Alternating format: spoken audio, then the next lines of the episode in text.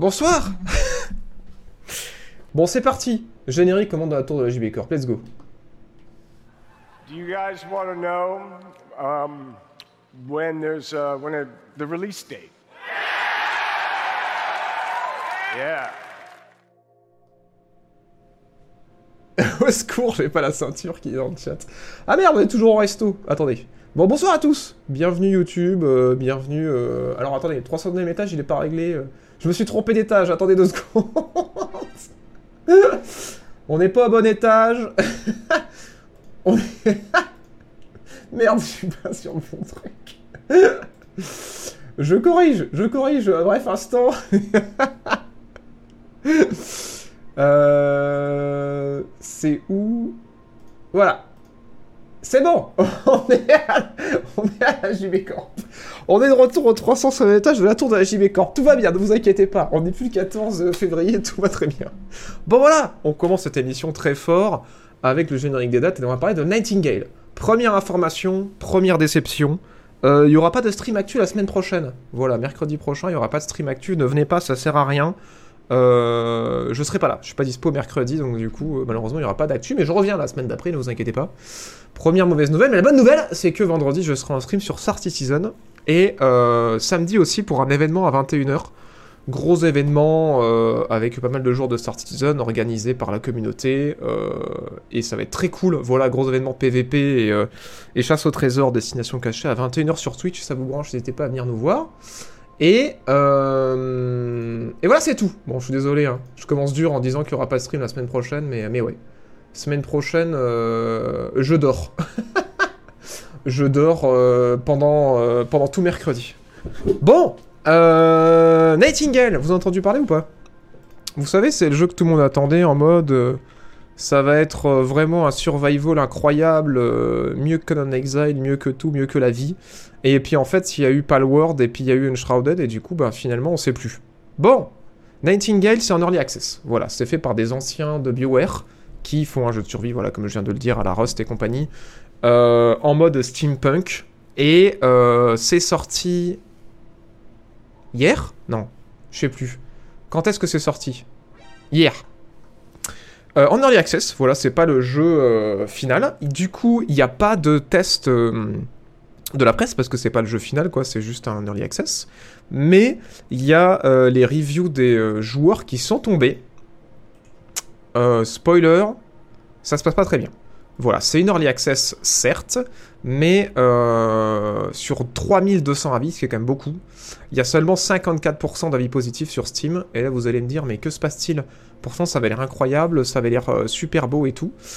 Eh bien, je vais vous lire qu'est-ce qui se passe? Euh, ce qui se passe, c'est que il y a eu d'autres jeux de survie qui sont sortis avant déjà, et que euh, ce jeu de survie-là, malgré son early access, est sorti dans un état technique beaucoup moins bon que le- les autres jeux qui sont sortis récemment en early access. Notamment, il souffre un petit peu de la comparaison avec euh, Palworld et du coup Enshrouded, comme je le disais précédemment. Et il y a pas mal de, y a pas mal de, gros problèmes techniques du style euh, sauvegarde corrompue. Apparemment, il y a énormément de crash.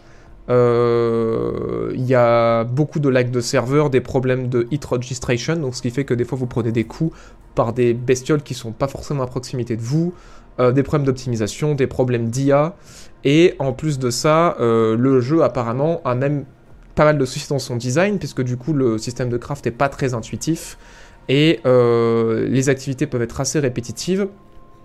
Et euh, l'interface aussi est pas euh, hyper bien foutue. Voilà, donc il y a du boulot.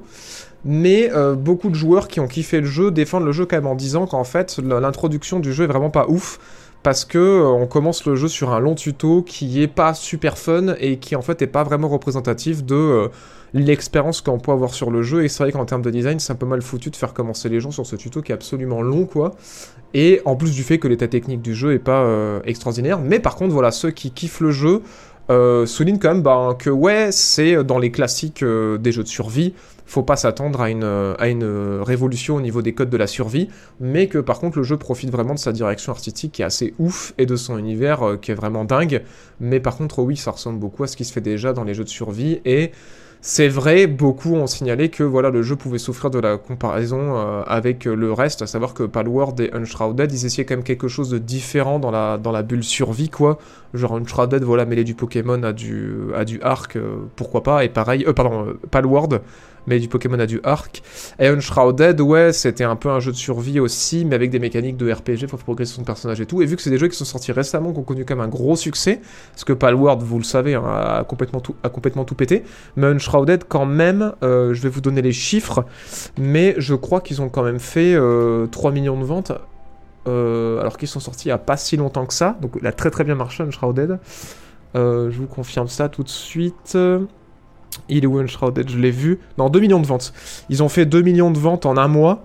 Euh, et 1 million de ventes en 4 jours, donc voilà, ça avait très bien marché. Et du coup, forcément, Nightingale souffre un petit peu de, du bouchon qui a actuellement sur les jeux de survie, parce que bah, le temps des joueurs est pas illimité, mais surtout aussi de la comparaison avec ces jeux-là. Voilà, je sais pas s'il y a des gens qui ont pu s'y mettre déjà, qui veulent nous donner leur avis dans le chat, n'hésitez pas.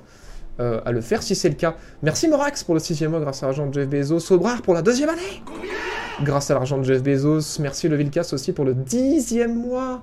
Merci beaucoup pour le 70-30. Dégrabine aussi pour le deuxième mois. J'ai noté celui-là, mais je suis pas sûr. Et merci Wolverine J pour les deux ans. Voilà, merci à Wolverine et les Vilcas qui nous font passer du coup à 310. Non, moi je le dis, on va le faire les 350 à cette émission, je le sens. je l'ai vu dans ma boule de cristal. Non, je rigole, bien sûr, aucune pression. On a le temps, il reste encore 9 jours. Euh, voilà, voilà. Salut everybody Salut Zelmix. J'ai refond full crash au bout de 2 heures. On, euh, on, y retournera plus tard, ça manque de... Euh, ah oui, oui d'ailleurs tu l'as dit, effectivement, beaucoup de, de, joueurs ont dit que de manière générale ça manquait de quality of life, ce qui est en fait un terme dans le jeu vidéo qu'on utilise, ou qualité de vie on va dire en français, qui est un terme dans un jeu vidéo pour définir en fait à quel point euh, c'est agréable de parcourir les systèmes du jeu. Genre par exemple un inventaire mal foutu, euh, des binds de, touches qui sont mal foutus aussi, euh, une interface qui est pas très claire, tout ça, ça tombe dans le domaine de la, de la quality of life. effectivement, il y a beaucoup de gens qui disaient que la qualité de vie du jeu était pas dingos quoi. Euh, Pensez que c'est étonnant d'avoir une overdose de jeux de survie dans ce style comme il y a eu avec les BR Je pense pas parce qu'en fait des jeux de survie il y en a toujours eu beaucoup. Euh, je trouve après personnellement je... c'est l'impression que j'ai, peut-être que je me trompe, mais c'est vrai que ouais des jeux de survie pour moi il y en a eu toujours eu un max en fait depuis, euh, depuis Minecraft quoi. Genre même avant Minecraft euh, il y en avait... Bon remarque tu me diras c'est peut-être le, premier à avoir connu un, vrai gros succès.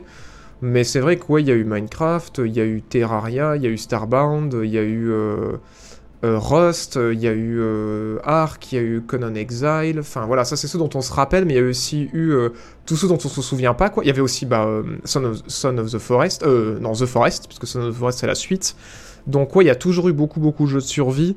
De toute façon, de manière générale, on se souvient pas forcément de tous, ils racontent pas forcément tous le succès, mais c'est vrai que c'est un genre qui a toujours été très présent et je pense que c'est une réalité et c'est juste que des fois, bah, il y en a qui marchent, il y en a qui marchent pas, quoi.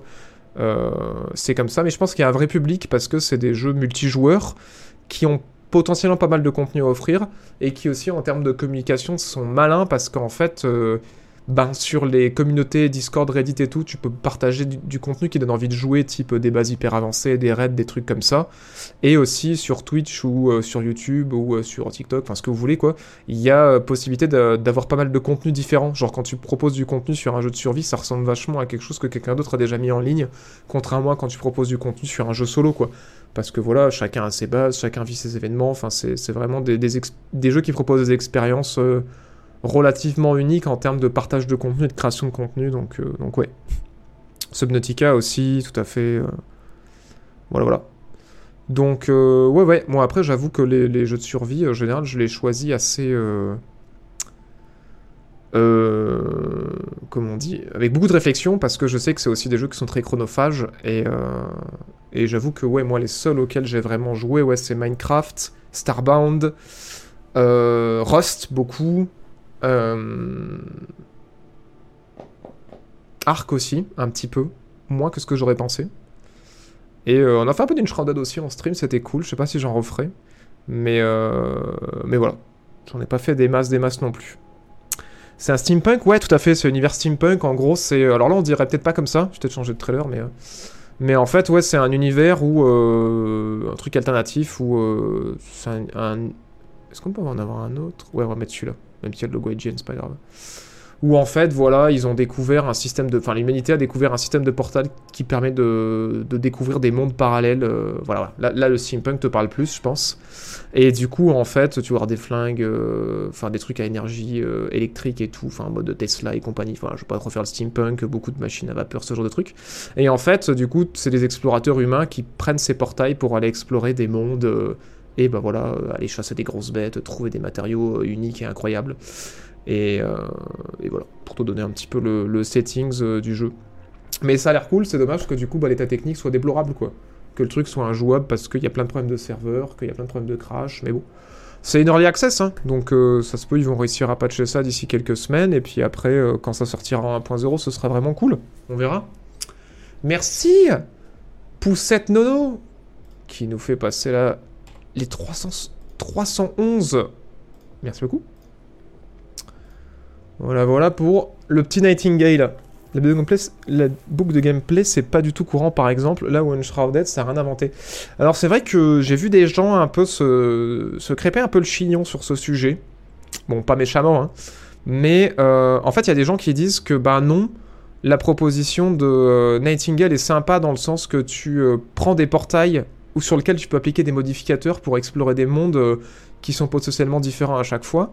Mais euh, il y a d'autres gens qui disent, ben ouais, mais en dehors de ça, après, euh, au niveau des mécaniques de progression de personnages, au niveau de la construction de base et tout, et de toutes les mécaniques de, des boucles de gameplay, il n'y a rien de vraiment nouveau. Alors que Unshrouded, il avait amené du RPG avec un arbre de compétences et tout ça. Enfin, voilà, il y a des gens qui sont un petit peu en mode, bah non, Palworld et euh, Unshrouded nous ont fait des trucs différents, et là, euh, sur euh, Nightingale, bah ça ressemble un peu à ce qu'on voit un peu sur tous les... euh, sur toutes les boucles de gameplay des jeux de survie. Alors après, j'ai pas joué à Nightingale, j'ai pas joué à Palworld, moi j'ai joué qu'à Unshrouded dans les, dans les survival récents, donc j'en sais rien. Mais en tout cas, l'argument m'avait l'air valable. Après, je comprends dans les deux cas. De toute façon, pour l'instant, Nightingale est pas, est pas recommandable ni jouable, donc on verra quand. euh, c'est vrai que le HUD est dégueulasse, hein. C'est quoi cette police là Oh mon dieu, que c'est moche. Alors je sais que c'est early access, mais putain. Euh... Ah oui, la police, c'est pas beau. hein. Ah oui, l'interface utilisateur en bas. Ouais, bon après voilà, en early access, ça veut pas forcément dire qu'ils vont avoir fini euh, tous les visuels, c'est sûr. hein. C'est sûr que les gens euh, de l'interface euh, peuvent aussi avoir le droit d'avoir de profiter de l'early access pour améliorer l'interface, mais j'avoue que c'est particulièrement particulièrement bizarre et on dirait que c'est un amas d'une interface de jeu issue de plusieurs jeux différents. Enfin bref. C'est plus la même police. Ah, ils l'ont changé Ok, d'accord.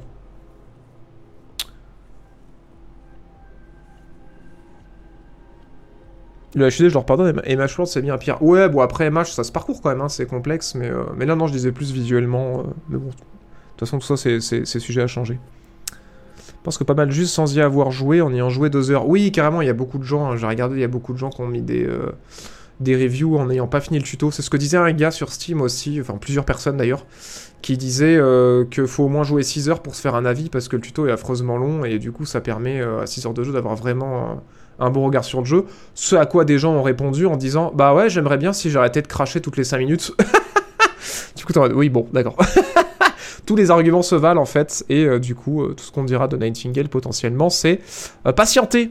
Voilà, voilà. Je pense que c'est ce qu'il faudra retenir de ce Nightingale. Attendons peut-être la 1.0 ou au moins quelques mois qu'il fasse les premiers patchs. Enfin, tout le monde est joyeuses anniversaires à la sauce, même si c'est pas le bonjour. Effectivement, c'est pas le bonjour, mais merci. J'arrive pas à finir les jeux de survie perso, toujours lassé avant. Bon, en même temps, je pense que c'est pas. Oui, Volheim aussi, oui, j'avais beaucoup joué, ouais, carrément. C'est vrai qu'il y avait Volheim aussi. Mais je pense que c'est pas fait pour se finir forcément les jeux de survie. hein. Tu passes un moment, puis quand on a marre, tu passes à autre chose, c'est pas très grave, quoi. C'est con sur un jeu solo euh, très narratif de pas voir la fin, mais après sur d'autres types de jeux, pareil, un roguelike. Si tu vois pas au bout du bout, que t'as pas tout débloqué, que t'as pas toutes les armures et que t'as pas vu euh, les, les triples fins alternatives, euh, d'un moment, enfin, genre, c'est pas vraiment des jeux que t'as besoin de compléter à 2 milliards de pourcents, euh, surtout si t'es pas testeur ou que tu fais pas de test dessus. euh. Voilà, t'as passé un moment dessus, c'est très bien, t'as pas besoin de, de- d'en voir le bout, quoi. Bonsoir, prince des streamers Ouais, puis si tu fais le tuto 2 heures, malheureusement, pas moyen de te faire rembourser d'ailleurs si jamais tu n'aimes pas. Ouais, c'est un peu le truc qui avait été reproché récemment à je sais plus qui. C'est quel dev à qui on avait reproché ça aussi euh... Oula, il y a un trou dans, mon... dans ma fenêtre. C'est quel dev à qui on avait reproché ça euh... Ah bah c'était euh, The Day Before. qui avait fait un tuto juste assez long pour pas qu'on se puisse faire rembourser. Putain, j'avais oublié. j'avais oublié. Bon, passons à la suite. Euh, un autre jeu qui a connu une sortie absolument incroyable. Skull Bones Non, Skull Bones divise aussi. Voilà, alors pas du tout pour les mêmes raisons. Mais c'est marrant, hein. C'est marrant, c'est l'ère de la division. Hein. On le disait la semaine dernière. C'est vraiment l'ère de la division, euh, notre époque de jeux vidéo. C'est euh, même les jeux qui paraissent éclatés, il y a des gens qui les défendent euh, corps et âme, et, euh, et, même les jeux qui ont l'air trop bien, il y a des gens qui vont chier dessus corps et âme. donc Skull and Bones, voilà. Bon alors je vous montre bien les avis Steam, mais évidemment il n'est pas sur Steam, donc on ne peut pas. Mais il y a quand même les avis de la presse qui sont tombés. Vous êtes prêts? 3, 2, 1, c'est maintenant. Bam on est sur OpenCritic, qui est un site financé par son audience. C'est des gens qui font une moyenne des notes comme sur Metacritic. Sauf que, ils lisent les articles de presse pour savoir si les journalistes recommandent ou pas le jeu. Ce qui donne lieu à une deuxième note de recommandation, qui est souvent plus représentative de euh, si l'expérience vous l'est ou pas. 3, 2, 1. Skull and Bones, c'est 6 sur 10 de la presse, sur 30 articles de presse, et c'est 17% de recommandation. Voilà. Alors j'ai dû appuyer beaucoup dessus parce que quand même, euh, c'est un jeu qui est en développement depuis euh, bah, 10 ans. c'est important de, s'en rappeler, qui a été un puissant fonds euh, économique pour Ubisoft, et qui est sorti. Et bah il y a beaucoup de gens qui chient dessus. Euh, sans forcément euh, avoir euh, même testé le jeu juste pour le principe de chier dessus parce que tout le monde se fout de la gueule de ce jeu alors qu'il vient juste de sortir et même avant qu'il soit sorti tout le monde se foutait de sa gueule. Et du coup c'est un peu difficile de voir ce qui va et ce qui va pas bien dans ce jeu parce que tu te rends compte que beaucoup d'avis que tu lis en fait c'est des gens qui ont même pas lancé le jeu ni qui l'ont même installé ou qui auraient même potentiellement joué à une bêta récente ou même voilà qui n'ont pas forcément idée de ce qui se passe vraiment mais euh, les journalistes, voilà, qui ont euh, fait les notes que vous, allez, que vous avez vues, ils ont quand même passé pas mal de temps sur le jeu, ils nous ont donné quand même pas mal d'infos sur le jeu, et effectivement, il y a des bonnes surprises sur le jeu, j'ai envie de dire, euh, mais ça paraît quand même pas mal mi-cuit. Voilà. Euh, on va en parler en détail. Ce qu'il faut savoir sur le côté euh, que ça divise, c'est qu'en fait, c'est pas forcément ce que vous pensez que c'est dans le sens que beaucoup de gens, quand il y a eu cette annonce de jeu, ils ont imaginé que ça allait être Black Flag euh, en multijoueur. Et en fait, pas du tout. Parce que, bah, du coup, euh, bon, alors ça, ça avait fait polémique 19 fois, pardon, c'est pas centré. Euh, mais je pense que vous le savez, vous êtes au courant. En fait, contrairement à Black Flag, vous pouvez pas vous déplacer sur votre bateau, euh, faire des abordages, euh, aller plonger dans l'eau et nager, parce que c'est pas un jeu open world euh, à la troisième personne euh, d'assassinat, quoi. C'est un jeu de pirate, du coup. Vous êtes commandant de votre navire, vous contrôlez votre navire. Et euh, suite à ces critiques, Ubisoft, ils ont mis des phases à pied. Quand vous arrivez sur les îles, vous vous déplacez avec votre perso pour interagir avec des NPC. euh, Voilà, vous pouvez, vous pouvez contrôler votre personnage, même si à la base c'était pas prévu. Mais vous n'allez pas pouvoir, voilà, vous euh, vous déplacer pendant les batailles, sauter sur un navire adverse. Tout ça, c'est pas possible, quoi. Donc, du coup, ça, ça a beaucoup déçu. Mais par contre, la grosse surprise à la sortie, et surtout aux dernières bêtas qu'on a eues, c'est qu'en fait, ce jeu-là, ce que c'est vraiment, c'est un looter-shooter euh, avec des pirates, quoi. Donc en gros, c'est genre euh, Destiny, euh, Anthem, The Division, avec des pirates, en fait. C'est- ça le principe du jeu, et moi, je pensais pas du tout que ça allait prendre ce virage-là. Mais en fait, ouais, le délire, c'est vraiment... T'as ton navire et du coup tu vas aller faire des quêtes, des missions, tu vas aller affronter des, des, des, des, des, des- navires euh, marchands, tu vas aller potentiellement affronter des pirates. Après j'ai pas joué à la version finale du jeu, moi j'avais joué à une bêta mais en 2018 du coup c'est plus du tout ce que c'est aujourd'hui. Tu vas affronter des monstres marins, tu vas récolter des ressources et tout.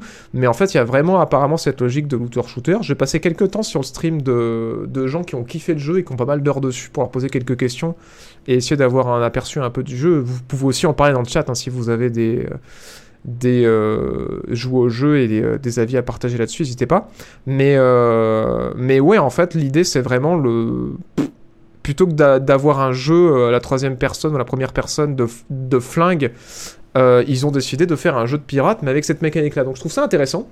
Et c'est vrai que c'est quelque chose que les journalistes ont salué, quoi.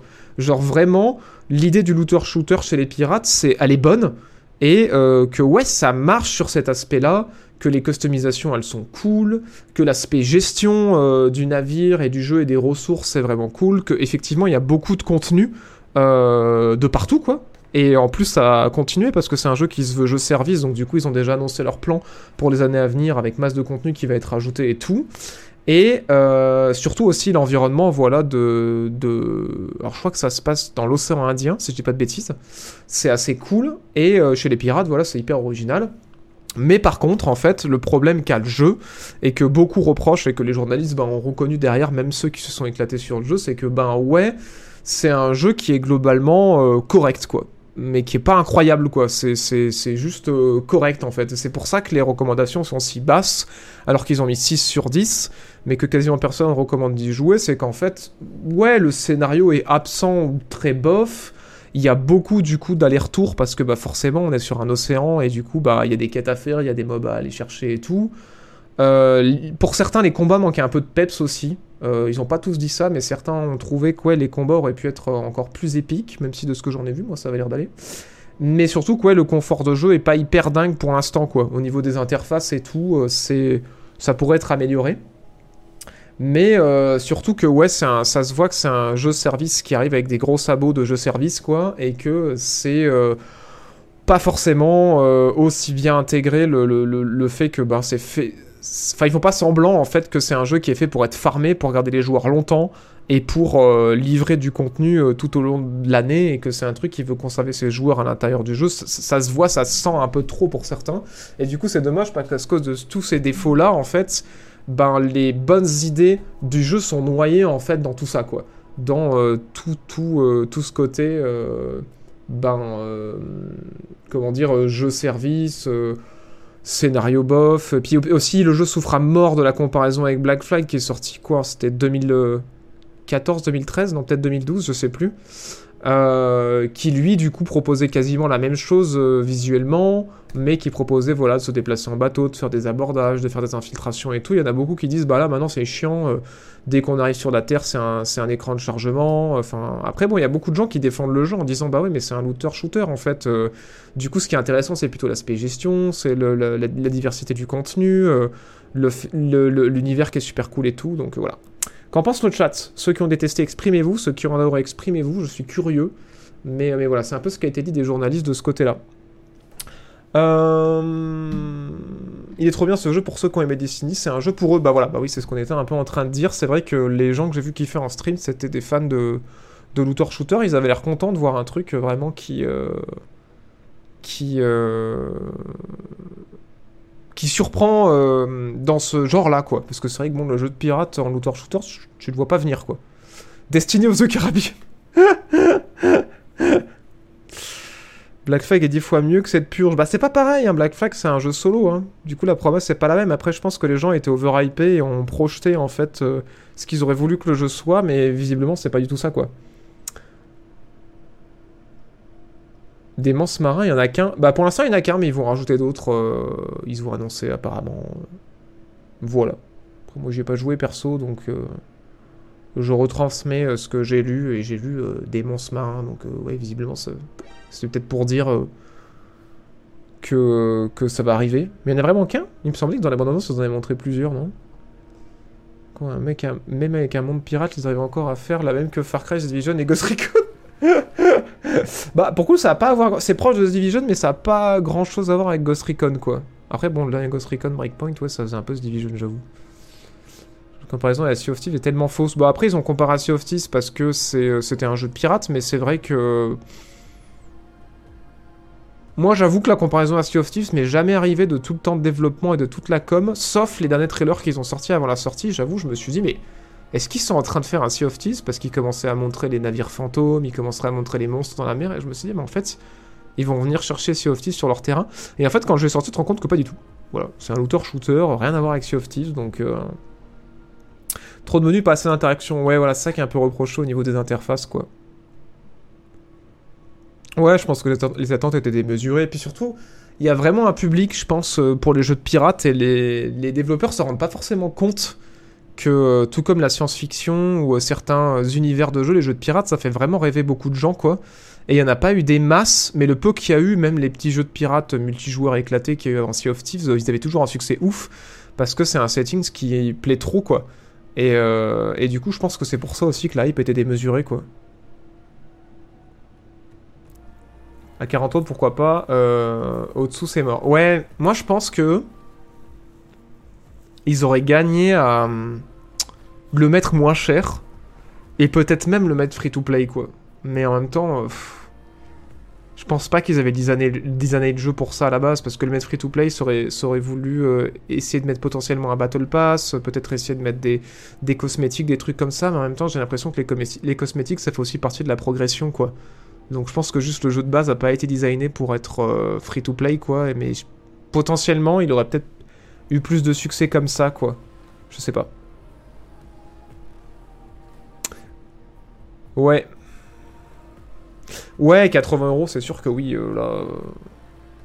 Mais bon, ouais, après, faut, faut qu'ils essaient. Bon, c'est débile, hein, mais faut qu'ils essaient de tanker le coût de développement. C'est pas comme ça qu'ils vont le tanker, c'est évident. Mais ouais.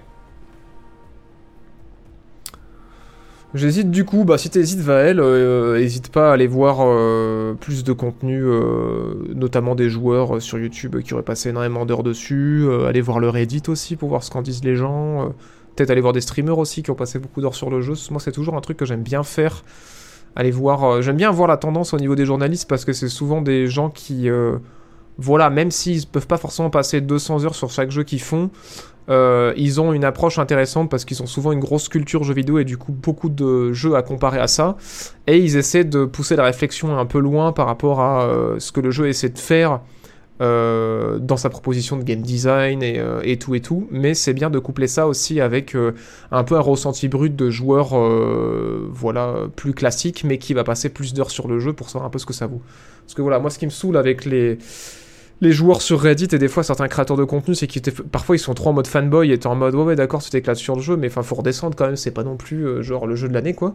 Et, euh, et, ce qui me saoule aussi des fois sur les journalistes, c'est que bah, parfois ils sont un peu trop blasés et il y a leur, leur, flamme un peu de passion qui s'est un peu éteinte et du coup je trouve qu'en faisant un petit peu un mix des deux dans euh, ce que tu lis, dans les attentes que tu as par rapport à un jeu, ça permet d'avoir une vision un peu plus globale de ce que sont les qualités et les défauts du jeu quoi. C'est un peu ce que je fais systématiquement préparer cette émission de d'aller voir les avis des joueurs et des, journalistes. Bon, malheureusement, sur celui-là, on n'a pas les avis des joueurs euh, sur Steam, mais, euh, mais voilà. Il est, sympa, il est sympa sans plus, mais non, pas 80 euros. Ok, j'ai joué durant la bêta, ça surprend. Presque frais, mais certainement pas 80 euros. Ouais, c'est le prix qui est un gros, euh, qui est un gros bloc, hein, je comprends. Hein. Je comprends, je comprends. Ils avaient fait beaucoup de promesses aux joueurs de Black Flag, à ceux qui attendaient un bon jeu de pirates. Ils avaient fait une com qui s'accède dans ce sens, on retrouve avec un jeu Wish aux attentes qui n'existait pas, qu'ils essaient de vendre à un prix indécent pour combler un trou dans, la caisse. Ouais, je comprends du coup le la blase de ce côté-là, mais moi j'ai pas vraiment l'impression que ils ont communiqué comme si ça allait être un Black Flag multijoueur. J'ai plus l'impression que c'est ce qu'on a tous projeté dessus, quoi. Mais euh, moi le premier. C'est un intérêt en solo, aucune idée. Se refermer dans 5 ans. J'aime bien les boules de cristal. On le sent le quadruple A là. J'aurais vraiment préféré un remake de Black Flag. Bah, un remake de Black Flag est en cours apparemment d'après les fuites, hein, si jamais. Mais le jeu de base est encore très beau, hein. je comprends pas pourquoi il faut un remake. Je trouve que ça sert un peu à rien. Mais bon, bref. Jeu de pirate, faut pas faire de la merde car on attend beaucoup. Ouais, non, c'est pas faux. Hein. C'est pas faux. Un jeu de service, surtout venant du bis, c'est mort de le payer plein pot. Ouais, après bon, je vois pas pourquoi venant du bis ça, changerait euh, grand chose euh, par rapport à d'autres éditeurs comme EA, tu vois. Mais, euh, mais oui, oui, après je comprends que pour un jeu service qui va peut-être demander de repasser à la caisse, ouais, 80 balles ça fait un peu mal quoi. Carrément, carrément. Ah, il a 60 Ah bon? Ah, mais de toute façon, je l'ai pas. Ah, bah attendez. Mais peut-être qu'il est à 80 sur console. Hein. Skull sur PC, c'est combien Ubisoft? Combien vous en voulez euh, Achetez maintenant. J'achète Ubisoft. Euh, 90 euros, moi, il y a écrit, hein. J'ai 90 C'est ça qu'on avait dit? Non, ça, ça va être l'édition, voilà, l'édition premium. Sinon, le vrai jeu, il est où? Ah oui, 60, ouais. Ah oui, le jeu de base 60, pourquoi vous dites 80 C'est sur console qu'il est à 80 Parce que là, il est à... Là, il est à 59, là. Vous mentez, en fait. Vous êtes des sales mythos dans le chat. Putain, vous êtes des actionnaires EA Games qui veulent faire couler Ubisoft pour pouvoir les racheter. Putain, je le savais. Je le savais. Mais euh... Ouais, peut-être sur console, il est à 80. Mais en tout cas, euh... ouais, là, édition standard, il précise pas le support, il dit 60. Hein. Donc euh, 20 euros de moins que le, le tarif pratiqué habituellement. Alors 60, vous le prenez ou pas? 60 c'est bon du coup, non? 60 c'est validé Ceux qui avaient accès à la bêta fermée, c'est déjà un scandale et pourtant malgré les retours, ils ont forcé le jeu est mauvais. Bah après, non, faut le sortir. Non, faut arrêter les frais et euh, il faut que ça sorte. Hein. Il y a aussi cette réalité quoi. Ubi voudrait pas juste faire un bon jeu pour changer?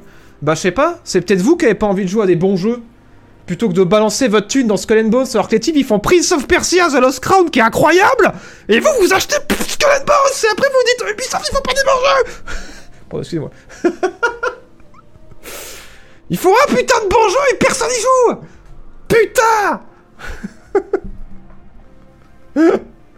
60 toujours pas? Bon d'accord. ouais, Avatar, il paraît qu'il est bien, mais je sais pas, j'entends des, gens dire non, non, c'est Far Cry avec un skin, arrêtez de dire que c'est bien. Du coup, je sais pas, j'essaierai. Mais en tout cas, Prince of Persia, c'est unanime, hein. tout le monde dit que c'est trop bien. Moi, je surkiffe, c'est mon addiction avec Helldivers. Voilà. c'est vrai. Nickel, j'ai pris aucun des deux. En même temps, Metroid c'est niche quand même. Oui, je comprends. Après, faut aimer les Metroidvania. Je comprends. Je rigole. Je rigole en vrai. C'était un sacré risque. Mais bon, est-ce que le looter shooter c'est pas niche? Voilà. est-ce que les jeux de pirates c'est pas niche? Bon là non, effectivement c'est pas niche les jeux de pirates. Mais euh... mais ouais. Franchement, ils auraient dû mettre euh, toute l'argent de la com dans Prince of Persia. Et puis voilà, au moins ils auraient eu euh, plein de ventes sur un bon jeu plutôt que de faire euh, trop de com sur un gros jeu qui se vend pas. Enfin, je sais rien, ça se peut, ça se vend bien Skull Bones. Ouais, Avatar, ouais, j'ai entendu dire que c'était un reskin de Far Cry. Hein. Carrément. Bon, bref, j'en prendrai pour un euro. Bah, très bien. Et eh ben, rendez-vous dans 6 mois quand Skull Bones sera free to play, comme ça on fera un stream dessus tous ensemble. Excusez-moi. Merci, Goody Tahiti, pour le 19e mois. Merci beaucoup. Bon, passons à la suite. On est long là sur chaque. Euh, vous êtes en train de me foutre en retard. À 19h, j'étais censé être après les deux prochaines news. Putain. Bon, Pacific Drive. Voilà un jeu qui va être bien. non, j'en sais rien, en vrai. Euh, on a lu le retour de la presse. Pacific Drive. Si vous voyez pas ce que c'est, je vais vous insulter parce que vous avez pas vu mon top 1D, ça veut dire. Incroyable, euh, nouvelle vidéo de Jean-Baptiste Show, abonnez-vous sur sa chaîne YouTube, euh, vraiment incroyable. Un, mec, un mec sûr, hein. Il fait pas souvent des vidéos, mais quand il en sort, elles sont géniales. Euh, Pacific Drive, voilà le petit jeu de survie mersif stalker en break familial, vous vous rappelez? Eh ben, ça sort demain. Ça sort demain. Euh, j'avais streamé dessus euh, la semaine dernière pendant euh, ou la semaine d'avant pendant le Steam Next Festival. On avait testé la démo et c'était trop bien, ultra immersif et c'est effectivement Stalker avec un break familial. Mais l'ambiance est vraiment ouf. on se retrouve aspiré dans une zone potentiellement radioactive et on doit aller chercher de l'équipement et réparer sa caisse, améliorer sa caisse et tout. Enfin, c'est ça avait l'air très très cool. Je me suis j'ai beaucoup kiffé la démo. J'ai vraiment hâte de voir le, jeu final. Mais on a les retours de la presse, là, ça y est. Euh, également, pardon, excusez-moi, également sur, euh, Open Critique. Et euh, les taquets sont relativement ouverts. on a 22 critiques, du coup il a reçu presque 8 sur 10, il est recommandé par 86% de la presse. C'est pas mal du tout. Et vous allez me dire pourquoi c'est pas 100%, pourquoi tout le monde dit que c'est trop bien? Qu'est-ce qui se passe, dis-nous JB alors, moi, ce que vous en pensez, ce que j'en pense, je viens de vous le dire. Mais euh, la presse qu'ils en ont dit, c'est que euh, c'est un jeu qui est super prenant. Voilà, vraiment, euh, l'immersion du début à la fin, elle est dingue. Et euh, on n'arrive pas à décrocher parce que c'est hyper prenant, c'est super immersif. euh, Enfin, le fait d'avoir vraiment la physique euh, qui est très présente dans la réparation du véhicule, de réparer chaque partie du véhicule, de préparer ses provisions avant d'aller dans la zone pour récupérer de l'équipement. euh, c'est hyper satisfaisant au niveau de l'interface et, et le fait de passer les vitesses, de mettre le frein à main, de régler la radio et tout. Enfin, genre, c'est vraiment hyper cool. Et surtout, en fait, c'est un jeu qui est assez narratif et qui en fait arrive à piquer des idées dans le genre du roguelike et de la survie pour faire quelque chose de nouveau. Alors ça, je l'ai pas vu moi dans la démo, mais en fait apparemment c'est ce qui revenu des journalistes, c'est que c'est un vent de fraîcheur dans euh, ce que des roguelikes pourraient faire, les jeux de survie pourraient faire. Alors par jeu de survie, ils veulent dire, euh, bien évidemment, voilà, des jeux comme on en parlait tout à l'heure, euh, Rust et compagnie, donc typiquement des jeux où il faut essayer de trouver des ressources pour continuer, parce qu'il faut trouver du carburant et tout, et il faut aussi trouver du loot, c'est ça le typique des jeux de survie, pour pouvoir améliorer euh, sa base, donc là son habitacle, c'est-à-dire sa voiture, et pour améliorer son équipement et tout. Et euh, Rogue, parce qu'en fait, il y a cette mécanique aussi, vous allez faire des excursions à l'intérieur de la zone, mais ça va pas toujours bien se passer. Et si ça se passe mal, en fait, ben du coup, euh, je suppose que vous êtes retéléporté à un autre endroit ou que la voiture est pétée. Et du coup, en fait, il faut repréparer une excursion et potentiellement vous avez perdu un peu de matériel, donc euh, il faut essayer de se préparer mieux et tout. Et apparemment, c'est euh, c'est vraiment cool sur ce côté-là, quoi. Ça pousse vraiment le, la recette du roguelike et de la survie sur de nouveaux territoires. Et vraiment, l'aspect apparemment découverte, exploration du jeu est dingue. Enfin, à chaque fois, les gens disent c'est hyper addictif parce que dès que tu sors dans euh, la zone, tu as trop envie de savoir qu'est-ce que tu vas découvrir maintenant, quoi. Qu'est-ce que t'as pas vu de complètement dingue et super bizarre dans ta ex- excursion que tu vas trouver maintenant. Enfin, il y, a- vraiment un côté addiction où euh, t'as envie de te perdre en dans cet univers hyper bizarre et, euh, et d'en apprendre plus sur la zone, quoi. Et pourquoi c'est pas un 100% Parce que il y a euh, pas mal de journalistes qui ont dit par contre, on a dit roguelike et euh, survie, donc c'est des, inspirations de roguelike et de survie, hein, c'est pas totalement un jeu de survie, totalement un roguelike, mais par contre, ces inspirations-là font que le jeu peut parfois être assez punitif, quoi. Il y a des moments où si tu fais une run qui se passe mal, ben ça se passe vraiment putain de mal, quoi. Et du coup, ça peut être super épique et super immersif, et euh, ça te rappelle qu'en fait, ben euh, voilà, t'es juste un survivant qui essaie d'explorer la zone pour récupérer du loot, et que tu vaux pas grand-chose, quoi. Mais que du coup, il y a des fois où, euh, quand une run euh, se passe mal, euh, c'est dur, quoi. Faut encaisser. Le jeu, le, jeu perd pas quand même de sa qualité par rapport à ça, mais euh, faut quand même le recommander à des joueurs qui sont avertis de ça, quoi. Que ça peut ça peut, ça peut, il y a des moments où on peut être face à des moments de frustration. Mais bon, après, si vous avez déjà joué à des jeux de survie et que vous crevez au milieu de la pampa, buté par un mob et que vous perdez votre équipement, ou vous avez déjà joué un roguelike et que vous faites une super bonne run et que vous vous faites buter parce que euh, vous aviez pas vu le zombie qui était dans la pièce que vous venez d'ouvrir, et que, vous, avez perdu pas mal d'équipement, je pense que vous connaissez ce genre de frustration. Mais ouais, ils ont préféré avertir de dire, euh, tension quand même, euh, de ce côté-là, ça peut, ça peut être frustrant. Et l'autre reproche qu'ils ont fait, bon, c'est des semi-reproches parce que bon, on peut s'y attendre, hein, que ça peut, c'est un jeu qui va forcément être facile. Encore une fois, c'est un, un univers qui est quand assez hostile. C'est le côté que ça fait partie de ces jeux un petit peu travail, euh, mais que perso, moi, je surkiffe. C'est-à-dire tout ce qui va être des jeux immersifs et prenants. euh, mais qui vont demander de. euh, qui vont donner l'impression d'avoir presque un second métier. Genre, typiquement, Shipbreaker, le jeu dont je vous avais parlé, voilà, c'est un jeu de travail, genre. Euh, Star Trucker, on avait joué aussi la démo, euh, Euro Truck Simulator, ce genre de trucs-là, c'est des jeux qui sont un petit peu des jeux travail, quoi, où, où euh, le jeu de wash, là, comment ça s'appelle, le jeu de nettoyage, là, ou les jeux de construction de maison, tout ça, c'est des jeux qui sont considérés un peu comme des jeux de travail parce qu'on incarne des personnages qui font, entre d'une certaine manière, un métier, et c'est des jeux qui sont assez immersifs, qui se, veulent, qui, qui se veulent assez réalistes. Et du coup, moi, ça me fait surkiffer parce que j'adore les jeux immersifs, mais il faut savoir que, ouais, c'est. Vous allez avoir ce feeling-là aussi sur ce jeu-là, quoi. Que en gros, euh, quand vous allez, c'est pas un défouloir, quoi. C'est vraiment un truc où faut se préparer, euh, faut faire de la réparation, faut faire de l'entretien. euh, Power Wash, ouais, c'est ça que je voulais. Overwatch. non, Power.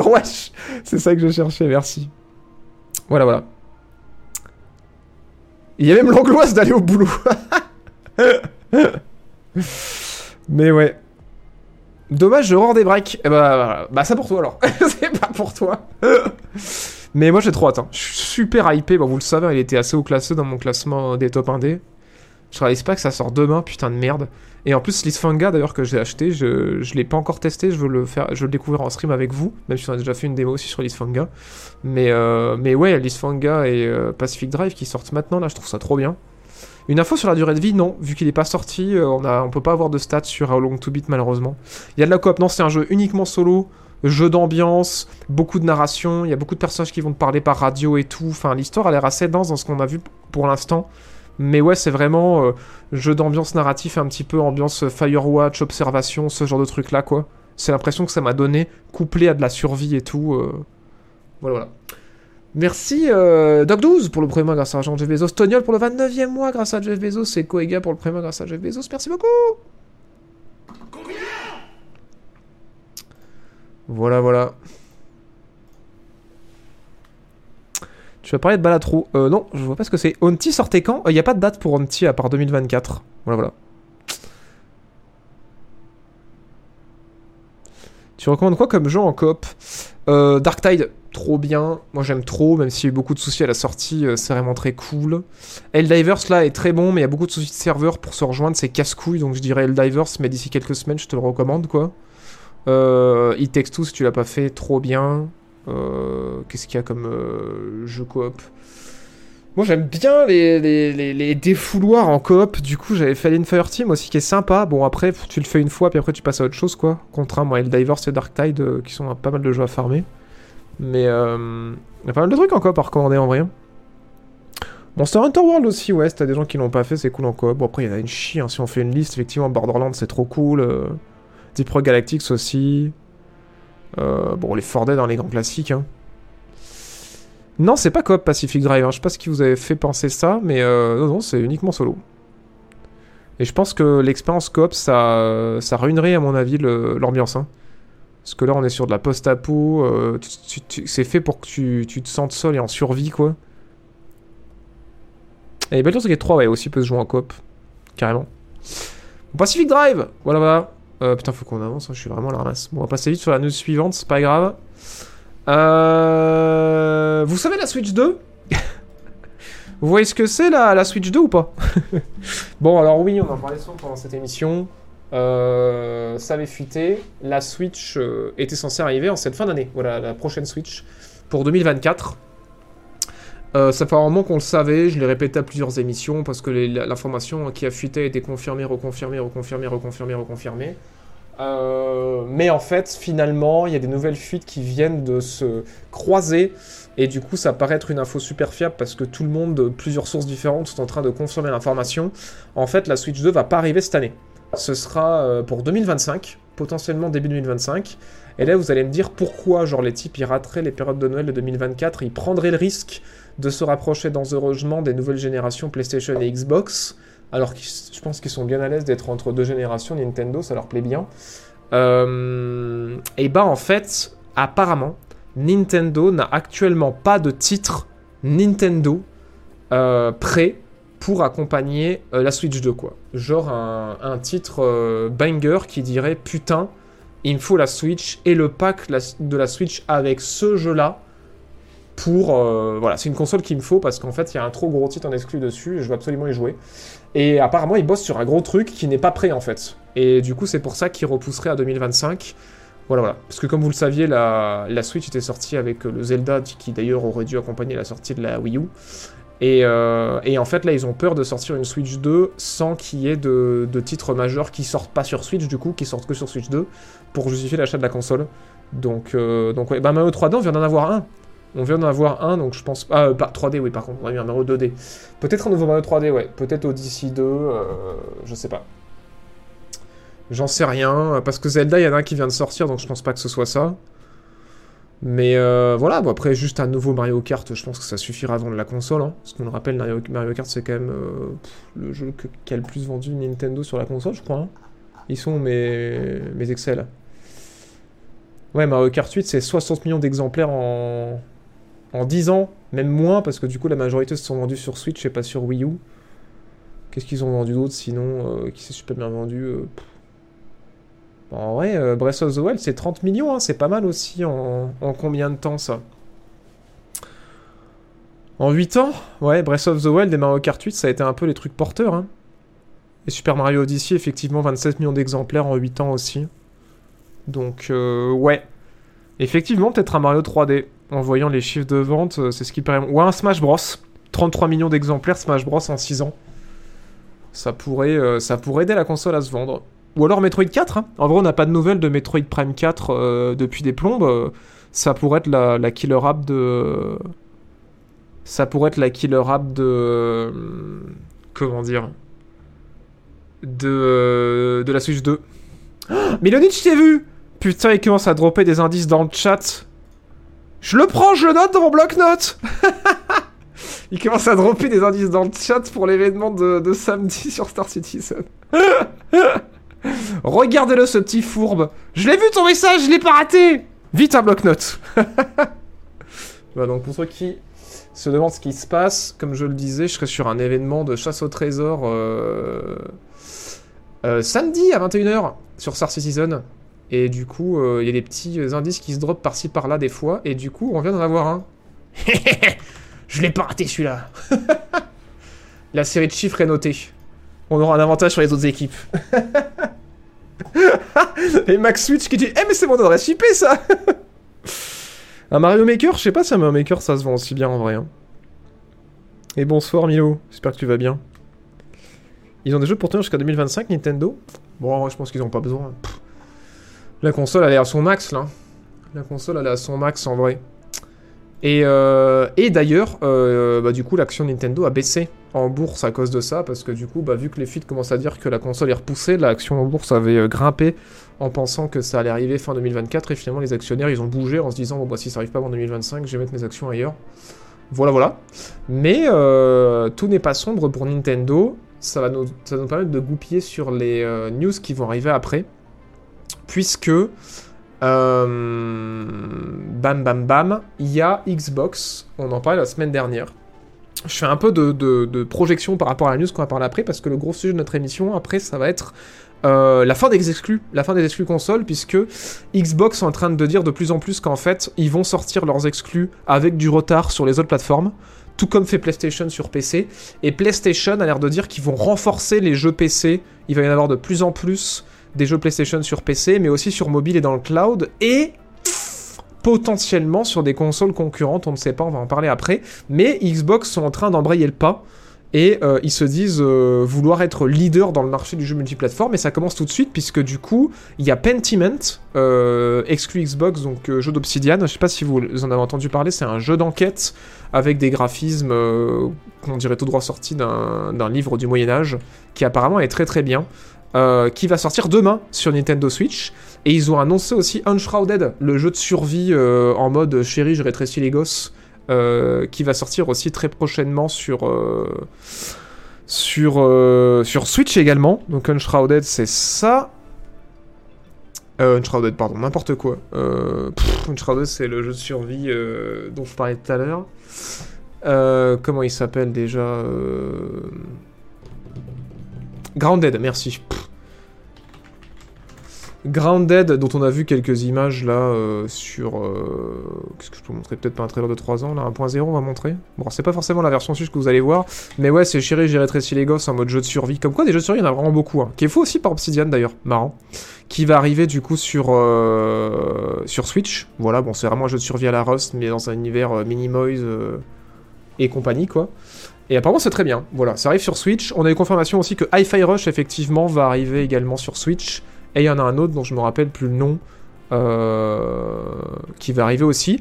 Et il y a Rare aussi qui a commencé à sortir des grands classiques dans le système d'abonnement de Nintendo, notamment euh, Killer Instinct, voilà le tout premier, qui va sortir sur, euh, sur Switch aussi. Et trois autres jeux. Je sais plus c'est quoi les, les trois autres jeux qu'ils ont annoncés sur la console, mais. Ouais, Snake and Battle, RC Pro Aim. Ah oui, Battletoads aussi le premier, qui va sortir. et Blast Corp. Voilà. Ils avaient montré un petit peu de, de gameplay. Mon système d'abonnement, c'est l'équivalent Game Pass, c'est Nintendo où il y a que des jeux rétro.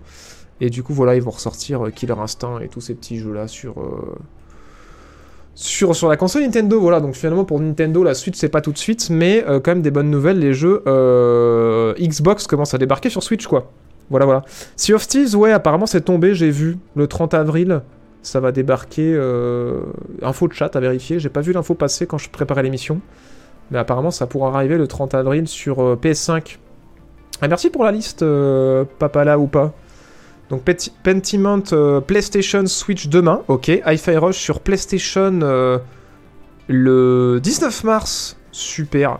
Toutes les précisions sont là. Grounded, ça arrive sur PlayStation et Switch le 16 avril. Et Sea of ce sera du coup que sur PlayStation le 30 avril. Et bah dis donc. Putain, du coup, ouais, beaucoup beaucoup de jeux Xbox qui vont débarquer sur sur euh, sur PlayStation ou sur Switch. C'est cool. Ils viennent de sortir l'annonce, bah voilà. Comme quoi on fait tout ça en direct, c'est incroyable. Merci à tous nos reporters en direct dans le chat, hein, d'être euh, sur place et de nous tenir la news chaude.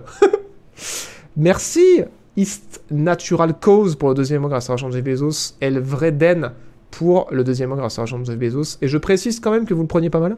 Mais ça, c'est pas un sub-goal. C'est les points partenaires plus pour Ordro 70-30. Du coup, ça ne prend en compte que les, euh, que les subs non prime et non offerts. Voilà. Donc vous inquiétez pas, je vous oublie pas. J'oublie pas mettre de compteur à jour. C'est juste que c'est pas un objectif de sub. C'est euh, c'est mes points partenaires plus de chaîne. Et du coup, faut que j'en ai 350 pour Ordro 70-30. Voilà, voilà.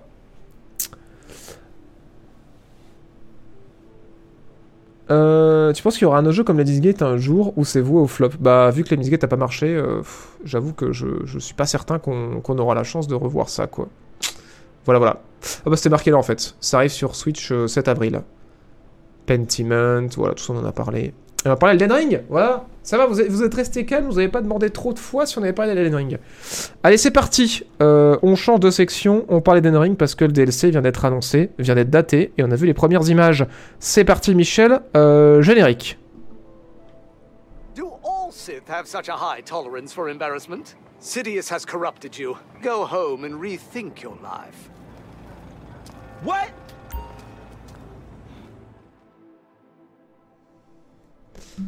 Alors, on profite de ce changement de section pour rappeler également, désolé, hein, mais euh, la semaine prochaine, je serai pas là. Voilà, il y aura pas de stream euh, mercredi prochain. Voilà, il y aura peut-être d'autres streams de jeux vidéo, mais mercredi, en tout cas, il y aura pas de stream actu. Donc, euh, la semaine d'après, on traitera les deux semaines d'actualité qu'on a ratées. Sorry, sorry. Mais euh, du coup, mercredi, je serai en récup et j'en aurai bien besoin, je pense. Euh... Elden Ring, du coup, ils ont sorti un DLC. Voilà, bon, on le savait, ça a fuité un milliard de fois. Voilà, mais là on a de vraies images, une annonce officielle, et là vous dites Oh mon dieu, mais c'est incroyable Bah oui, ça sort le 21 juin, et on a vu euh, bah, pas mal de gameplay en vrai. Et là vous allez me dire, mais JB, qu'est-ce que va apporter ce DLC absolument incroyable à ce jeu extraordinaire? Eh bien, nouvelle histoire, voilà, euh, nouvelle histoire, nouveau pan de narration, ça va se passer dans les terres des ombres, et euh, du coup, nouvelles zones à découvrir, nouveaux ennemis, nouvelles armes, nouveaux équipements, euh... Et c'est pas mal. Voilà. C'est pas mal, c'est pas mal. Qu'en pense le chat? Vous êtes content d'avoir une excuse pour retourner sur Elden Ring? Quelle dinguerie Et oui, vous êtes heureux. Vous êtes heureux, vous êtes heureux. Alors je vois déjà que vous allez un peu vite sur la news, mais effectivement, il y a un truc intéressant que j'ai observé, je me suis dit c'est bizarre dans les news que j'ai vu euh, passer euh, de la presse, personne n'en parle. Mais, euh, peut-être non, un article de presse en parlait, sur GameKio je crois d'ailleurs. Euh, Elden Ring, ça coûte 60 balles sur PC, je crois. Ou 70, je sais plus. Et ce DLC là, c'est 40 euros. Voilà. Tout de même. hein. Donc, euh, qu'est-ce que vous en pensez? Le truc, c'est que je me dis, si c'est un DLC conséquent qui dure vraiment très longtemps, pourquoi pas 40 balles? Mais c'est quand même un sacré risque à prendre pour un DLC parce que, à titre comparatif, euh, des gros DLC avec des nouvelles zones et des tout nouveaux pans d'histoire qui durent super longtemps, on en avait eu sur The Witcher par exemple avec Blood and Wines mais le jeu était sorti à 30 balles. Et là, c'est 40. Mais du coup, en dehors du 40, euh, je comprends pas le move de tarification. Et je m'explique. Parce que moi, c'est pas forcément le 40 qui me choque, même si je trouve ça un peu cher, même pour un gros DLC. Mais bon, voilà, tout est en train d'augmenter, malheureusement.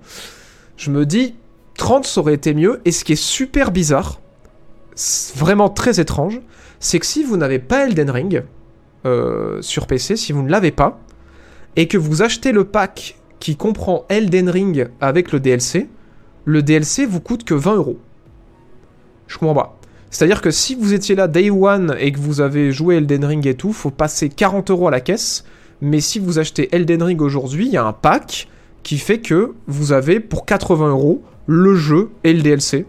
Alors que le jeu est vendu à 60 euros sur Steam. Du coup, 20 balles si t'as jamais joué à Elden Ring et tu l'as pas acheté ou 40 euros si t'as Elden Ring depuis longtemps et que tu l'as fini depuis longtemps. Et du coup, je comprends pas. Je, trouve que c'est complètement débile en termes de communication parce qu'à ce compte-là, euh, enfin, mettez le DLC à 30 euros pour tout le monde. En fait, euh, c'est quoi ce move de merde quoi Du coup, euh, je comprends. Alors oui, c'est pour attirer des nouveaux joueurs, c'est sûr, mais il y a quand même une différence de 20 balles quoi. Genre c'est le double du prix quoi. Genre si t'es nouveau, c'est 20 euros le DLC. Si t'es pas nouveau, c'est 40 quoi. C'est genre le, on demande le double aux joueurs qui ont déjà le jeu de base. Et j'ai pas vu d'option pour ceux qui auraient déjà le jeu, et je pense qu'il n'y en aura pas parce que sinon ils auraient pas affiché le DLC à 40 balles, j'ai pas vu d'option d'upgrade en mode ben upgrade vers la version avec DLC pour 20 euros. J'ai pas eu l'impression que sur Steam ils allaient mettre ça en place. On verra hein, quand ça sortira, ça se peut, ça va me faire dire que non. Mais, euh, mais ouais. Bah tu refais le plein de ventes de jeux. Non mais c'est sûr, mais je trouve que. En tout cas, si vraiment le jeu vaut 40 balles parce qu'il dure X heures et qu'il est super long et qu'il est super riche, d'accord, mais pourquoi le brader autant pour les nouveaux joueurs, quoi? C'est euh, ça que je me dis, euh, c'est étrange, quoi. J'ai pas vu d'autres gros jeux faire ça, genre The Witcher, il l'avait pas fait.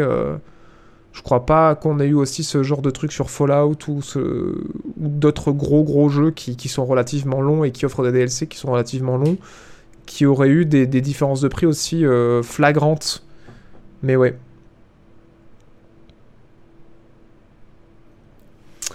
Alors, il y a eu des infos venant de Storm. Le DLC, c'est apparemment 10 boss et 8 nouveaux types d'armes.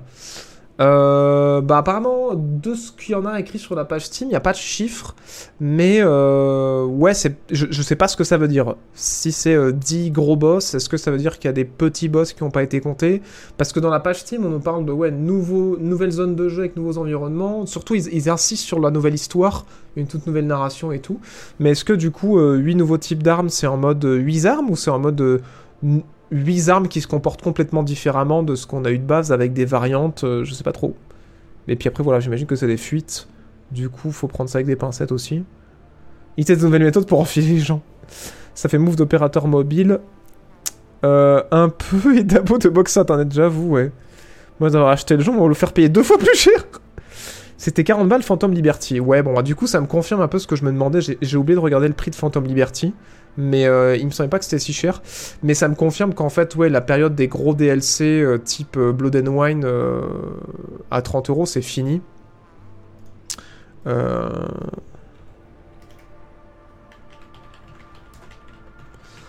Phantom Liberty, il me semblait que c'était 25 pourtant. 40 balles Phantom Liberty?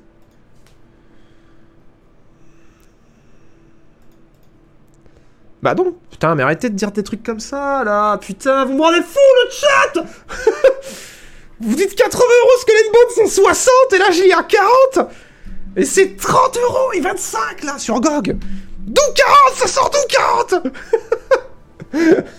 Putain Bordel Bon, c'est pas ce qui me semblait. Mais il est tout le temps en promo parce qu'à chaque fois sur euh, GOGX 2.0, je le vois à 25. Bon, du coup, ouais, non, Phantom Liberty aussi à 30 balles comme Blood and Wines. Donc, euh, ouais, à voir. Hein. À voir ce qu'ils foutent dedans en termes de contenu pour justifier les 40 balles. Mais c'est pas grave, euh, Svarta, ça arrive de se tromper. hein. Je troll, je troll, je troll. ne prends pas mal parce qu'après, quand je fais ce genre de blague, la personne qui a provoqué ma surexcitation euh, se dit Mais putain, j'ai merdé, JB, il est pas content. Mais c'est pas grave, c'est pas grave. c'est juste une blague, t'inquiète pas. C'est juste que ça arrive souvent. 40 euros, je trouve ça très cher pour un DLC, euh, mais si le contenu sera conséquent, pourquoi pas? Ouais, c'est ce que je me dis en fait. Faut voir la durée de vie et, euh, tout ce que ça ajoute, quoi. On est bien d'accord. Un ban pour la faute chat, mais non. Je m'en vais, je me fais engueuler. Mais non, reste là, Sparta. C'était une blague. Tu m'as offert un effet comique, sois heureux. tu m'as offert une vanne. Merci Malcolm Twitch d'avoir offert un sub. Et merci Bruspal pour le quatrième mois.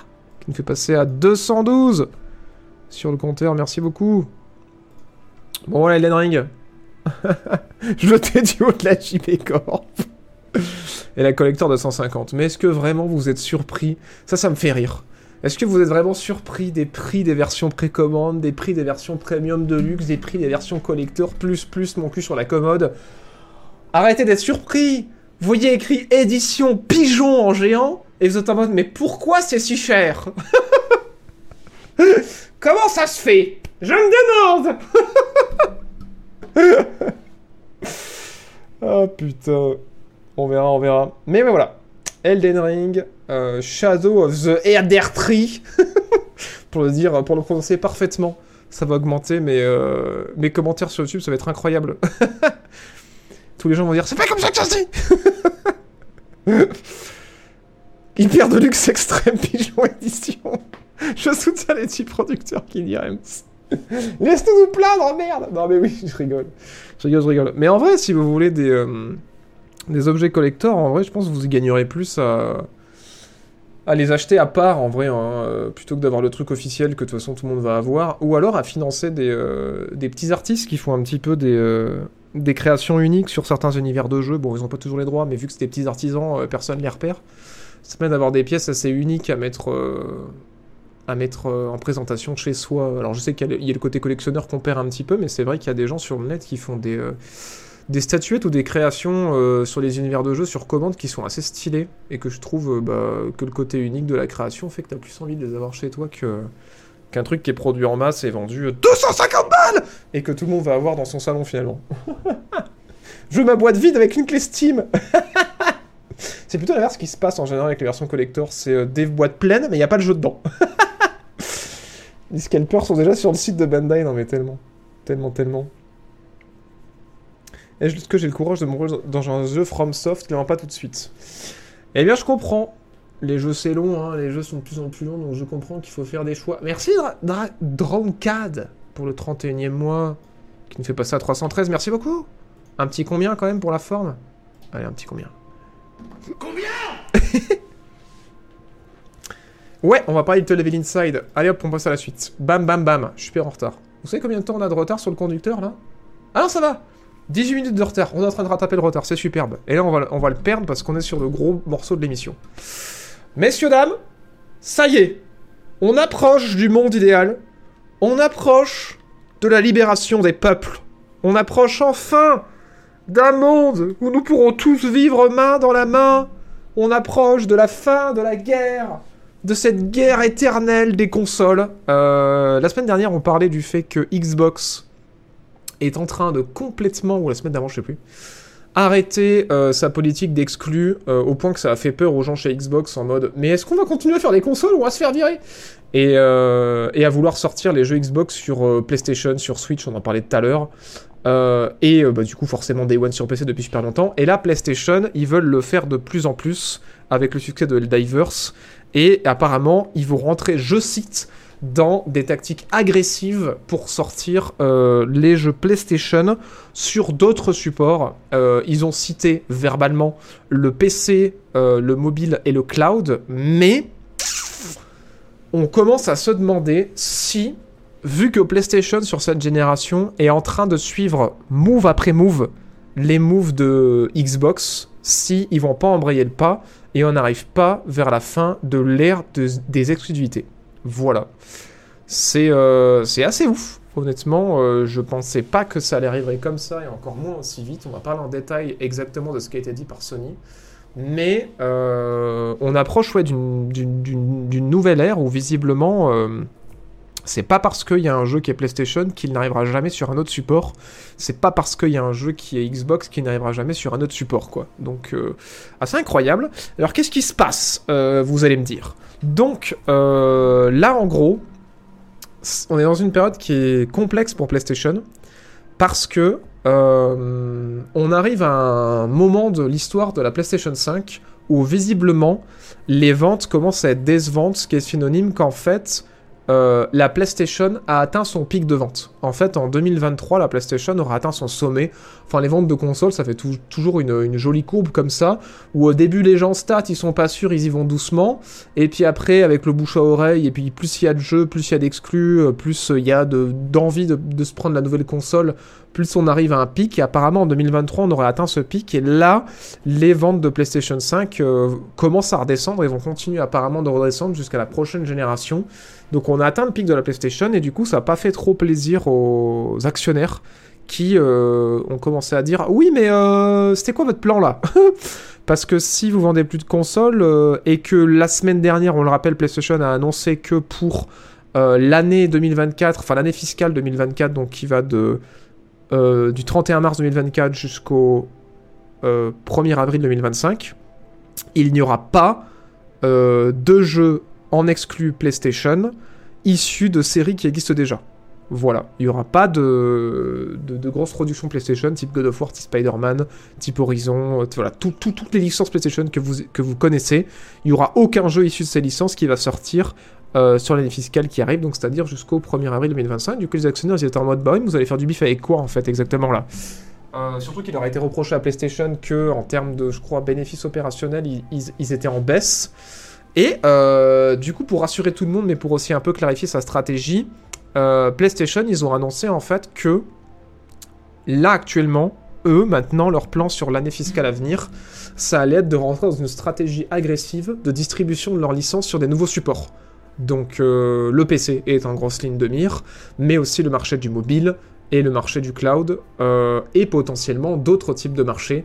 voilà, bon ça bien sûr ça reste à confirmer quand on voit un petit peu les news, ça rappelle un petit peu la politique qu'avait euh, déjà annoncé PlayStation il y a quelques mois de ça, dont on avait parlé dans l'émission. C'est-à-dire que de toute façon, ils avaient été très clairs que euh, déjà, ils avaient annoncé l'année dernière que, je crois que c'était l'année dernière, ou pour l'année fiscale en cours, qu'il n'y allait pas avoir de, grosses expériences AAA euh, solo qui allaient arriver Day One sur PC. C'était mort mais que ça finirait par arriver plus tard sur PC, mais que par contre, tout ce qui était les jeux multijoueurs et les jeux services, ils voyaient pas de problème à ce que ça arrive des One sur PC. Ça a été confirmé du coup par l'arrivée de Helldivers 2, qui est du coup, on le rappelle, est certes issu d'un studio qui est pas très gros. Eurohead, c'est développeur de Helldivers 1 et de Magica, mais c'est quand même édité par Sony derrière qui met des gros sous dedans. Et euh, ça marche très très bien. Et là, du coup, en fait, ils vont continuer dans cette politique-là, mais sous ce terme agressif, euh, ils ont la volonté en fait de dire, bah, on a envie de faire du bif en distribuant nos jeux sur des plateformes qu'on ne possède pas pour en fait renflouer les caisses.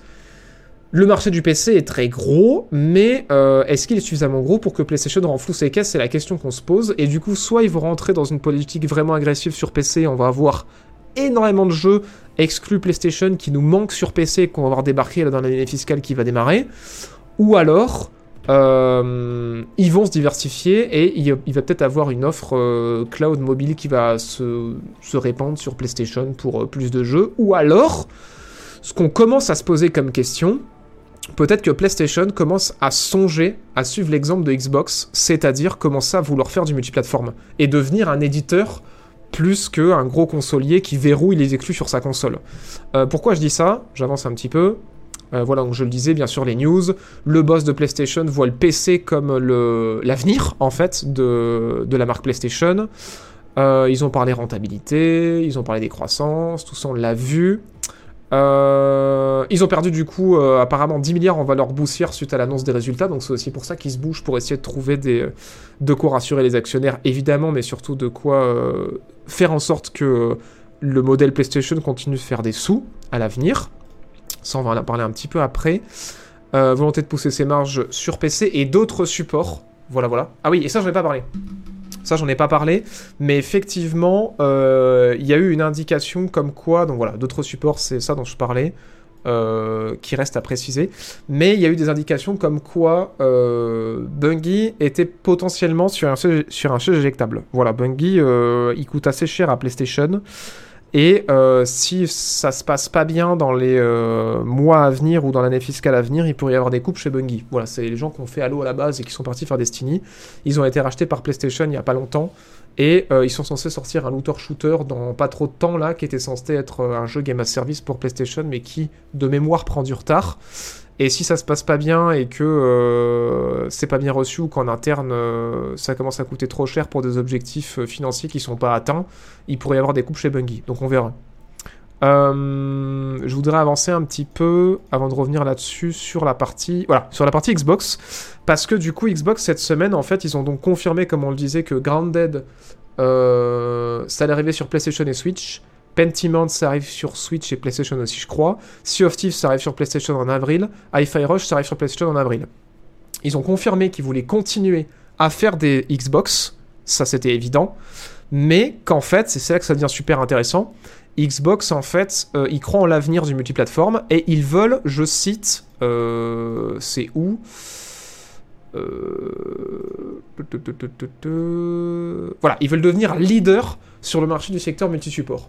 Donc en fait, Xbox, maintenant, ils rentrent vraiment dans, un, dans une logique de dire, si on veut continuer à financer nos consoles et être à la pointe de la technologie, et euh, continuer à investir dans la, dans la recherche de développement de nos consoles, et continuer à investir dans le développement de nos studios, il faut qu'on récupère de l'argent ailleurs que dans notre écosystème Microsoft, c'est-à-dire l'écosystème Windows et l'écosystème Xbox, et euh, il faut qu'on aille chercher les sous des joueurs qui sont pas notre écosystème. Donc il faut qu'on aille chercher la thune des joueurs Nintendo, faut qu'on aille chercher la thune des joueurs PlayStation, et faut qu'on aille chercher la thune des joueurs mobiles. Voilà, il faut qu'on leur propose nos jeux pour pouvoir faire des sous euh, sur ces plateformes-là, et qu'ensuite on réinjecte cet argent dans la production de nos jeux qui sortiront en priorité sur nos supports. Parce que ce qui a été important d'indiquer, c'est que Phil Spencer, il a dit à tout le monde de se calmer quand même pas mal, parce qu'il y avait beaucoup de joueurs PlayStation qui pensaient que l'ensemble du catalogue Xbox allait arriver. Mais déjà, Phil Spencer, il a dit que jamais il a dit que tous les jeux Xbox allaient sortir sur d'autres plateformes, qu'il y aura toujours quand même euh, des exclus sur PC et sur Xbox, mais que c'est pas impossible que euh, certains jeux sortent plus tard. Voilà, pour l'instant, Starfield n'est pas confirmé sur PlayStation, et euh, même les jeux qui sont censés sortir dans pas trop longtemps, type Indiana Jones, sont pas confirmés sur PlayStation. Mais il a dit dans une déclaration que voilà, il a hypothétiquement, c'était pas impossible. Mais en tout cas, je pense qu'il faut rentrer dans une logique un petit peu en mode euh, si tu veux jouer Day One à ces jeux-là, faut être sur, sur Xbox ou sur PC. Mais par contre, si t'es pas pressé, ça pourrait finir par arriver sur PlayStation ou sur Switch si le jeu est optimisable euh, pour la, pour la console. Voilà. Donc hyper intéressant. Euh, bien sûr, ils teasent à mort les prochaines consoles et compagnie pour dire que Xbox va faire des consoles, mais euh, en plus, les prochaines consoles de Xbox, elles vont être incroyables. Mais aussi, ils ont un second discours en disant que pour eux, euh, l'écosystème Microsoft et l'écosystème Xbox, il n'existe pas que dans la console. Que pour eux, l'écosystème Xbox, il existe sur PC, il existe sur euh, téléphone et qui pourrait aussi exister sur une télé. Qu'en fait, l'écosystème Xbox et la Xbox, c'est pas juste euh, une boîte, ce qui est un peu marrant à dire quand tu t'appelles Xbox, mais, euh, mais qu'en gros, ouais, c'est vraiment un monde de jeux et de services de jeux qui pourrait exister au-delà du simple support de la console, quoi. Et sachant que quand Xbox cette génération fait un move, exemple, le Game Pass, autre exemple, racheter des studios, PlayStation a l'air de vachement emboîter le pas pour pas prendre de retard euh, en termes de marché, en termes de stratégie.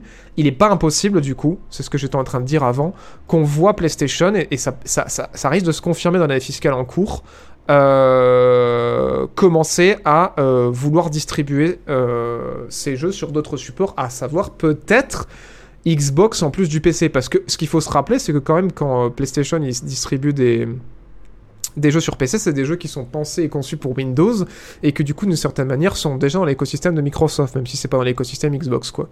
Donc voilà. Sujet vaste, hein, j'ai parlé pendant longtemps. Euh, je vais prendre un peu les, réactions à chaud du chat. Il y a encore quelques petites infos à livrer là-dessus.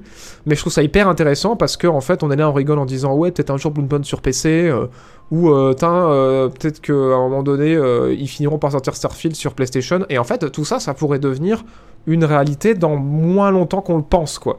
Surtout vu le succès d'Eldivers, on va en parler d'ailleurs après de Eldivers, mais... Euh, mais ouais, je pense qu'en fait, là, les consoliers, ils sont en mode, tiens, c'est chaud d'arriver à produire des bons AAA suffisamment souvent pour justifier l'achat d'une console et du coup euh, récupérer sur les pourcentages de vente euh, de nos écosystèmes et, et, arriver à faire assez de sous. Et est-ce qu'en fait on ne deviendrait pas juste des gros éditeurs de jeux en plus d'être des constructeurs quoi? Donc vraiment hyper intéressant. Est-ce que Sony vont acheter Ubisoft J'en sais rien, je pense pas que Sony ait l'air assez solide pour acheter Ubisoft. Sony avait racheté euh, Online et autres supports. C'est le cloud peut-être J'en ai aucune idée. Aucune idée. 100% Starfield va sortir dans un an sur PS5. J'en sais rien. J'en sais rien. Après, euh, ils ont l'air de dire que Xbox ont l'air de sortir beaucoup de choses, mais euh, officiellement, pour l'instant, euh, il y a 4 jeux qui ont été confirmés, quoi. Kingdom Hearts sur Steam, ce serait trop bien je pense que c'est une bonne idée de Xbox. Non, mais carrément. Xbox, ils voient clairement en fait qu'ils sont dans une situation euh, d'infériorité numérique par rapport à la domination qu'ils ont sur le marché console. Et ils prennent des bonnes décisions en fait avec le Game Pass et avec le multiplateforme pour euh, s'assurer que la marque Xbox reste présente quoi. Et qu'elle continue d'exister quoi. Bon, enfin, les sûr avec le Game Pass qui n'a pas bougé, voire diminué, il va falloir qu'ils trouvent de l'argent et Microsoft demande des résultats derrière, donc au final. Alors, Zelm X, euh, je tiens à t'informer que euh, le chiffre du Game Pass, je sais pas d'où tu sors, qu'il a pas bougé. Euh, mais qui pardon, qu'il a pas bougé, mais qu'il a diminué. Mais non, en fait, le Game Pass a augmenté. Le Game Pass a augmenté parce qu'on a eu le chiffre cette semaine. Phil Spencer l'a balancé. Le Game Pass aujourd'hui, c'est plus de 34 millions d'abonnés. Le dernier chiffre qu'on avait, c'était 33 millions d'abonnés Game Pass qui comprenaient toutes les offres Game Pass, de la moins chère à la plus chère. Et là, on nous dit qu'il y a 34 millions d'abonnés Game Pass sans prendre en compte l'offre Core, qui est l'offre la plus abordable. Donc c'est-à-dire qu'il y a 34 millions de joueurs qui payent 10 euh, ou 13 balles par mois, sans compter bien sûr l'offre Core qui est plus petite et qui est plus abordable. Donc ça veut dire que ouais, le Game Pass continue de grossir encore. On sait pas exactement combien dans l'ensemble il y a d'abonnés Game Pass, mais euh, pour rappel, le Game Pass a monté de 15% en 2022, il a monté de 13% en 2023. Et apparemment, il continue de grimper encore. Donc non, le Game Pass, c'est encore un modèle qui grossit, quoi, qui n'a pas encore atteint son sommet.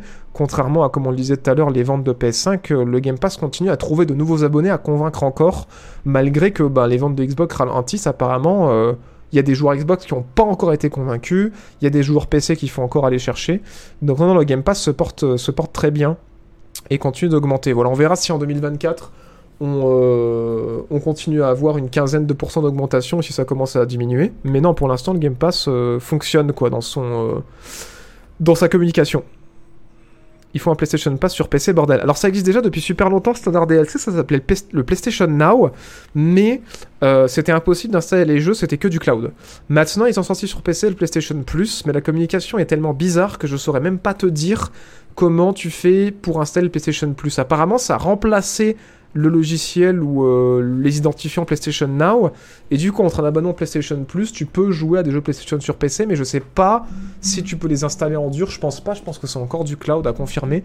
Mais effectivement, ils auraient peut-être intérêt à sortir un genre d'offre euh, Game Pass sur PC aussi, quoi. Voilà, voilà. À quand Ghost of Tsushima sur PC Ben on verra, hein, parce que tactique agressive de PlayStation, ça peut tout et rien dire. Hein. Ça fait tout comme pic, non. Alors, on est à la quatrième année de la sortie de la PS5, puisqu'il est sorti en 2020, si je dis pas de bêtises. Et euh, les la dernière génération de consoles, c'était 7 ans. Donc on a dépassé la moitié de la génération 2023, donc atteindre le pic de vente à la moitié de la génération. Je pense que euh, c'est pas forcément tôt à voir comment ça redescend. Voilà. Ce serait intéressant qu'on regarde euh,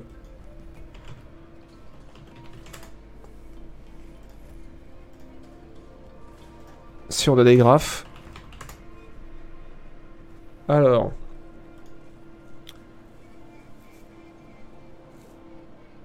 Ah, j'ai une connerie, putain, ça avait été beaucoup plus que ça, la sortie de la... C'était 2014 Ah non, non, oui, mais en fait, vu, que la, vu que la PS5 est sortie à cette période-là... Alors, on a mis combien sur la PS4 C'était sorti en août 2014, et on dirait qu'on avait atteint un plateau en décembre 2018. En 2019, ouais, en 4 ans. Ouais, bah la, PS, la PS4 avait fait pareil. Hein. Parce que tu vois, ça a fait un plateau où ça a atteint son sommet, la PS4, à partir de ce moment-là. Mais c'était pas trop descendu, c'était stabilisé. Et les ventes de PS4 sont grimpées à la sortie de la PS5, quoi. Et bon, là, ça se stabilise. Hein. Ça remonte plus. Mais ouais, effectivement, la PS4 avait fait un peu pareil. Après, faut voir... Euh... Faut voir à quel point ça redescend, en fait, la les ventes de PS5, quoi. Sur plus d'années.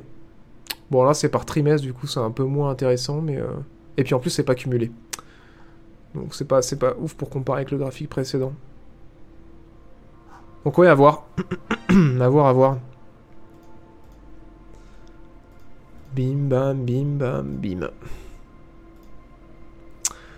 Merci, Poulpidou, qui a offert l'abonnement, merci beaucoup. Et merci Shreivik pour le quatrième mois. Putain, merci beaucoup, qui ajoute un point en plus pour 70-30, 314, merci beaucoup. Un point pour le compteur qui dit tout à fait. Salut Joie Chain. Le PC, t'inquiète qu'ils vont afficher à sortir plus de jeux. Ouais, non mais carrément. Carrément, carrément. Il y a aussi une news sur Blue Remake, alors je l'ai pas vu. Je sais pas à quelle est la source, mais je l'ai pas vu. Ouais, on a... J'ai vu Little Level Inside, on va en parler juste après. On va en parler juste après, vous inquiétez pas. Le PS Plus, je peux pas l'installer. D'accord, ok. Et espèce de Play Everywhere sur Xbox, il paraît que ça va arriver. Mais le Play Everywhere, c'est déjà là C'est déjà là le Play Everywhere, non? Puisque tu peux continuer ta partie euh, de ta Xbox jusqu'à ton PC, jusqu'à ton mobile, il me semble. Hein. Le, Play, le Play Everywhere, il me semble que c'était ça la promesse et que c'est déjà en place. Hein. depuis euh, un moment déjà. Si je dis pas de bêtises. Hein. Il me semble que je l'avais testé d'ailleurs. Pour le chiffre des 34 millions, il y a le corps dedans. J'ai vu plusieurs news là-dessus. Non, non, le corps est pas dedans.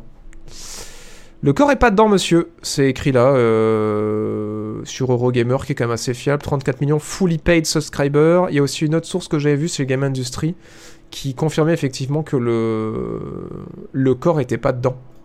Donc non, non, Zelmix, malheureusement, c'est c'est pas le chiffre total. J'achète que des reconditionnés. Est-ce que je compte dans ce genre de classement ou non? Euh, Je pense pas, non. Je pense qu'à mon avis, c'est les ventes totales de combien il y a de consoles sur le marché en fait. hein. C'est que tu rachètes une console qui a déjà été vendue par PlayStation, euh, c'est pas forcément intéressant de les avoir dans les stats. Non, j'ai pas vu le trailer de The Forever Winter. Ouais, c'est déjà dispo. Ouais, c'est ce qui me semblait, hein, le Play Anywhere, tu, euh, tu l'as déjà. Non, j'ai pas parlé de Sora d'OpenAI parce que c'est un peu externe aux jeux vidéo. Et en général, je parle de ce genre d'avancée dans l'IA quand on a un sujet autour de l'IA dans l'actu. Et là, c'est pas le cas. J'ai vu le contraire par des sites Xbox, donc... euh, eh ben écoute, j'en sais rien. Moi, je t'avoue que j'ai vu la news passer par euh, plusieurs euh, articles de presse différents en qui j'ai confiance. Donc, on va rester sur ces informations-là. Euh, si après vous avez d'autres sources, vous pouvez les balancer sur notre Discord, pour l'exclamation Discord dans le chat. On a un salon qui s'appelle Actu Jeux vidéo. Et vous pouvez me pinguer dessus si vous voulez que j'aille checker. On pourra faire une rectification à la prochaine émission si c'est le cas. Mais, euh, mais ouais, moi j'ai, je suivais beaucoup, beaucoup, beaucoup d'articles de presse. J'ai gardé que ceux qui étaient les plus efficaces et les plus fiables. Donc euh, j'avoue que c'est revenu plusieurs fois. C'est une information que je pense sûre. En tout cas, s'il y a une erreur, euh, j'irai voir et on rectifiera, il n'y a pas de souci. Merci Zek pour le 31e mois Merci, qui ne fait pas ça 315. Donc ouais, le jeu vidéo qui pourrait quand même bien bouger hein, dans, les, temps à venir. Euh, sinon, faut qu'on avance. Euh, a Vitesse Grand V, parce qu'on a pris du grand retard sur cette émission. Donc on va passer un peu plus vite sur les prochaines news, parce qu'on a pas mal de trucs à discuter. Euh, on va parler d'Helldivers. Helldivers, Helldivers, oui Alors Helldivers 2, si vous connaissez pas, vous savez, c'est ce jeu trop bien. C'est le jeu de l'année auquel on peut pas jouer. Euh, bon, incroyable, hein on en a parlé la semaine dernière, victime de son succès, euh, il y a trop de joueurs, arrêtez d'y jouer, vous cassez les couilles. Euh, bon, trop bien, un jeu euh, coop à 4 d'explosage de- d'insectoïdes et de robots aliens. Euh, c'est Starship Trooper euh, et Terminator, quoi, genre, euh, c'est complètement débile, c'est euh, vraiment euh, trop trop bien. Exactement comme le premier qui était un shooter vu du dessus, c'est le même type de gameplay mais à la troisième personne. Problème, euh, c'était pas prévu qu'en fait tout le monde kiffe autant. On en a parlé la semaine dernière, je vais pas revenir là-dessus, mais je vais parler sur un peu les, les- les nouvelles news qu'on a eues euh, cette semaine par rapport au jeu. Euh, c'est qu'en fait, il faut vraiment, vraiment, vraiment, je tiens à tous vous dire que vous vous calmiez. Voilà. Donc vous allez tous, dès ce soir, désinstaller le jeu, parce qu'en fait, vous êtes tellement tous des cinglés qu'on peut pas jouer, on peut pas se connecter. Alors, gros problème. Quand le jeu est sorti, le jour de sa sortie, il a explosé en termes de compteurs rien que sur Steam. Tous les jeux PlayStation qui sont, sortis sur Steam. God of War avait le record. Euh, le, jour de sa sortie, a battu le record de God of War en jours simultanés. Euh, ils ont fait 87 000 joueurs simultanés le soir de la sortie. PlayStation s'est dit Oh, gros lancement Super. Sauf que personne s'est calmé. Trois jours après, euh, on a annoncé qu'en fait, il y avait eu un million de ventes sur le jeu. En trois jours. C'est monstrueux pour un, pour un, un jeu qui n'est pas un triple A, encore une fois. Euh, et là, vous vous êtes dit, ah bah ça va s'arrêter là Non, non. Euh, le premier dimanche euh, du premier week-end, on a atteint un pic de jour à 160 000 euh, personnes connectées en simultané, rien que sur Steam, sans compter les joueurs PlayStation. Euh, du coup, forcément, euh, le jeu n'arrive pas à suivre. Il y avait des gros problèmes de serveurs. Il y avait des, ils ont mis en place des files d'attente parce que du coup, c'était un bordel pas possible. Les serveurs crachaient, le matchmaking était aux fraises. Ils ont patché en urgence comme ils ont pu les devs en mode oh putain, le, jeu est en train d'imploser. Ils ont réussi à survivre. Du coup, euh, dès, une semaine de lancement, le jeu était à peu près stable. Et en fait, le jeu a été complètement explosé ce week-end. En fin de semaine dernière, il y a eu tellement de gens qui se sont connectés en simultané qu'en fait les serveurs n'arrivaient pas à tenir et que le jeu ne marchait plus en termes de matchmaking parce que jamais de la vie le jeu a été conçu pour avoir autant de gens en ligne. Juste dans son code, le jeu n'était pas pensé pour accueillir autant de personnes parce que bande de grands malades. Il y a eu 250 000 personnes qui se sont connectées en simultané vendredi. 400 000 personnes, on va aller voir les, les Steam Charts, hein, mais je crois que c'était ça. Euh... Helldivers. De. Pas dire de bêtises. Sur SteamDB. Parfait. On va dire les vrais chiffres. Disons les vrais chiffres. Voilà. Euh, donc on était, on était où le, alors ça c'était le week-end dernier, donc ouais c'était 250 000 personnes le, premier week-end, c'était même moins ce que j'ai dit. Ouais, le samedi pardon, c'était 330 000 personnes qui étaient là le premier samedi. Euh, incroyable. Ensuite le, ah, c'est ça oui, non ça, ça- c'était la, semaine dernière, ouais, c'est bon, je, je m'y reprends. Donc le premier week-end il était où? Voilà, le premier week-end il y a eu 150 000 personnes, donc c'est bien les chiffres que je me rappelais. 155 000 personnes le, le- dimanche du lancement. La semaine suivante, on est monté à 200 000. Et c'est en fin de... c'est en fin de, de semaine dernière que tout le monde a pété un plomb. Tout le monde s'est dit, mais en fait, ce jeu, il est trop bien. Du coup, vendredi, on est monté à 270 000 joueurs. Ce qui fait que le jeu a pas tenu. Donc, euh, le matchmaking marchait plus. Les développeurs euh, se sont dit, bah en fait, il faut que ça marche. On va essayer de faire en sorte que ça marche. C'est monté samedi à 330 000 joueurs. Et les devs se sont dit, on va jamais y arriver. Du coup, ce qui est absolument incroyable, c'est que les chiffres que vous voyez là, c'est même pas potentiellement les vrais chiffres, parce que les développeurs ont été obligés de caper les serveurs à 400 000, euh, voire parfois 450 000 joueurs pour vous empêcher de vous connecter. Et que le jeu tienne. Et du coup, on a atteint le, même dépassé le cap euh, dans le le lundi, parce que du coup, il y a 410 000 joueurs euh, qui se sont connectés euh, dans la nuit de dimanche à lundi. Donc voilà, dimanche c'était n'importe quoi. Moi, j'avais pas réussi à me connecter, c'était un enfer. Et le lundi soir, ça s'est pas du tout calmé, puisqu'il y a re 410 000 personnes se sont connectées. Ils ont levé un peu le cap mercredi, donc enfin mercredi. C'est pas aujourd'hui, mais c'était dans la nuit parce que là on est sur les horaires américaines. Mais en gros, hier soir, ils ont levé un peu le cap euh, et on est monté à 450 000. Et en fait, le jeu tient, il a réussi à être patché là pour éviter les problèmes de lancement et que tout le monde puisse arriver en ligne. Mais en fait, il y a juste pas la place. Il y a juste pas la place et du coup je me suis renseigné un peu en fait c'est même pas une question d'acheter des serveurs c'est qu'en fait de base et c'est ça qui fait trop rire c'est que les développeurs quand ils ont développé le jeu avec euh, PlayStation ce qu'ils ont fait c'est qu'ils ont codé le jeu en dur et dans son infrastructure et dans son fonctionnement pour qu'il puisse accueillir un plafond maximal de, deux- de 250 000 joueurs.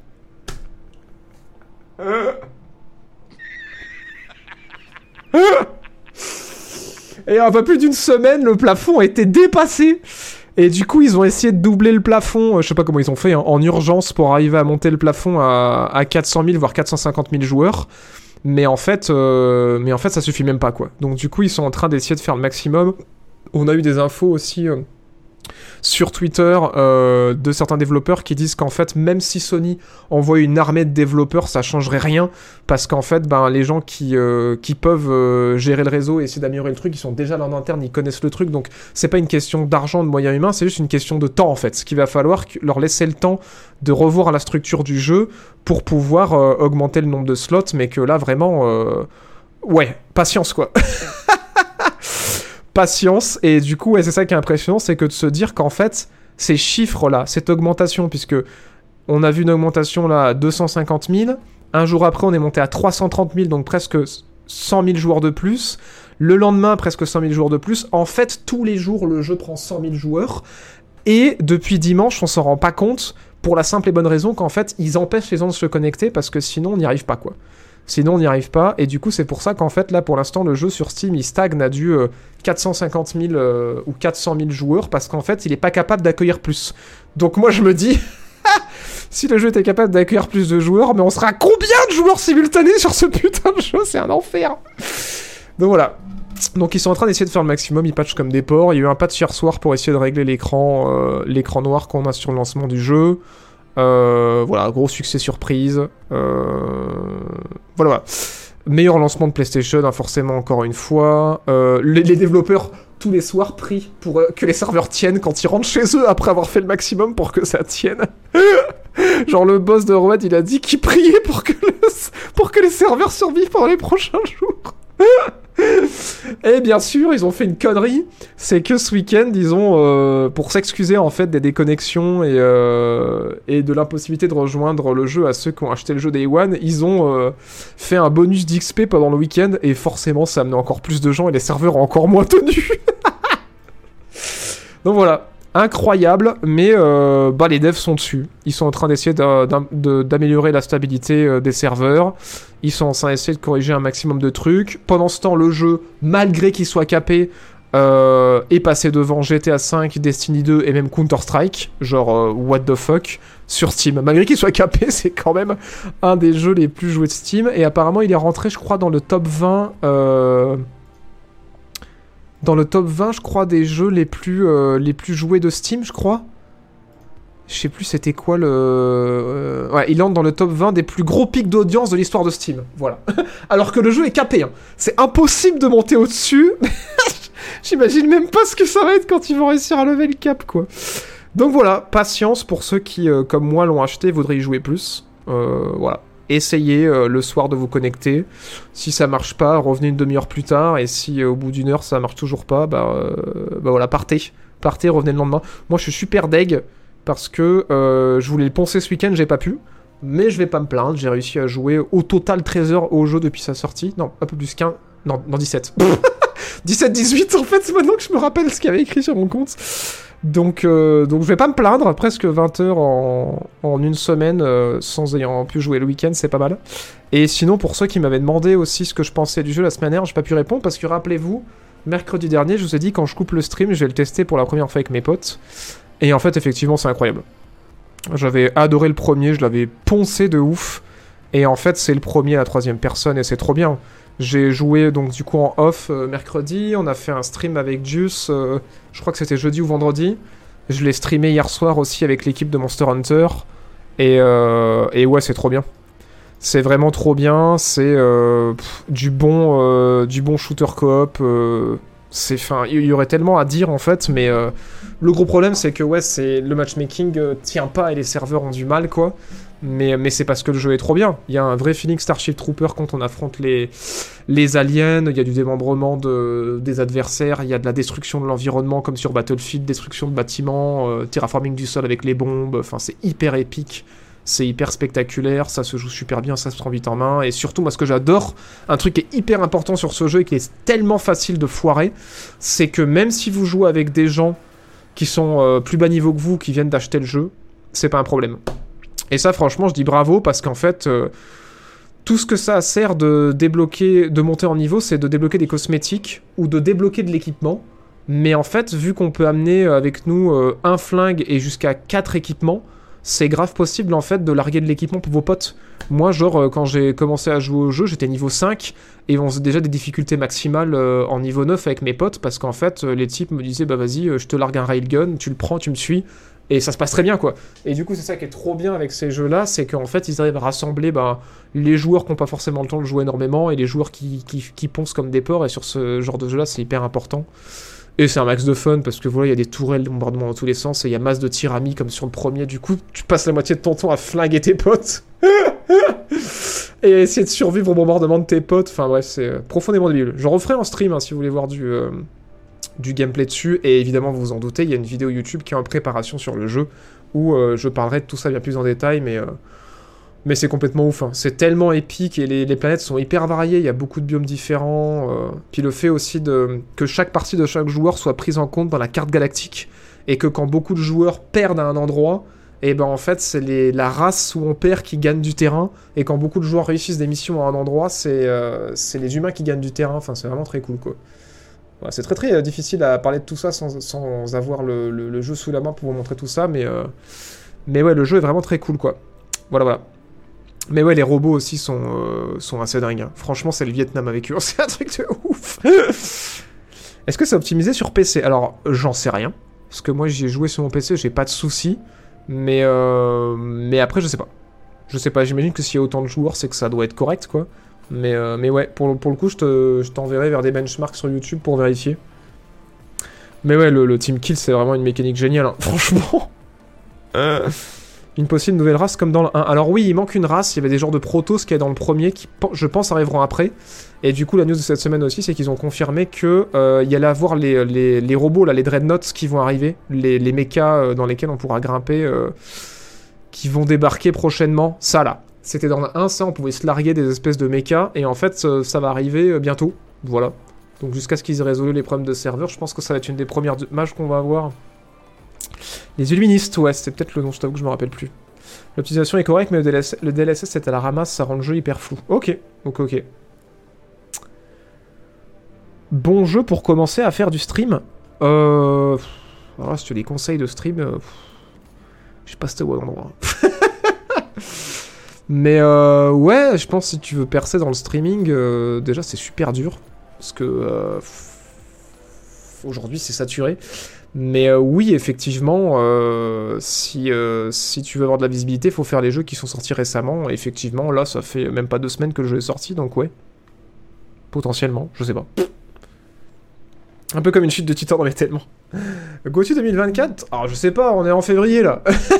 Calmons-nous Calmons-nous. Mais oui, c'est vrai que là, pour l'instant, en deux mois, j'avoue qu'entre Helldivers et Prince of Persia, il y a du bon jeu.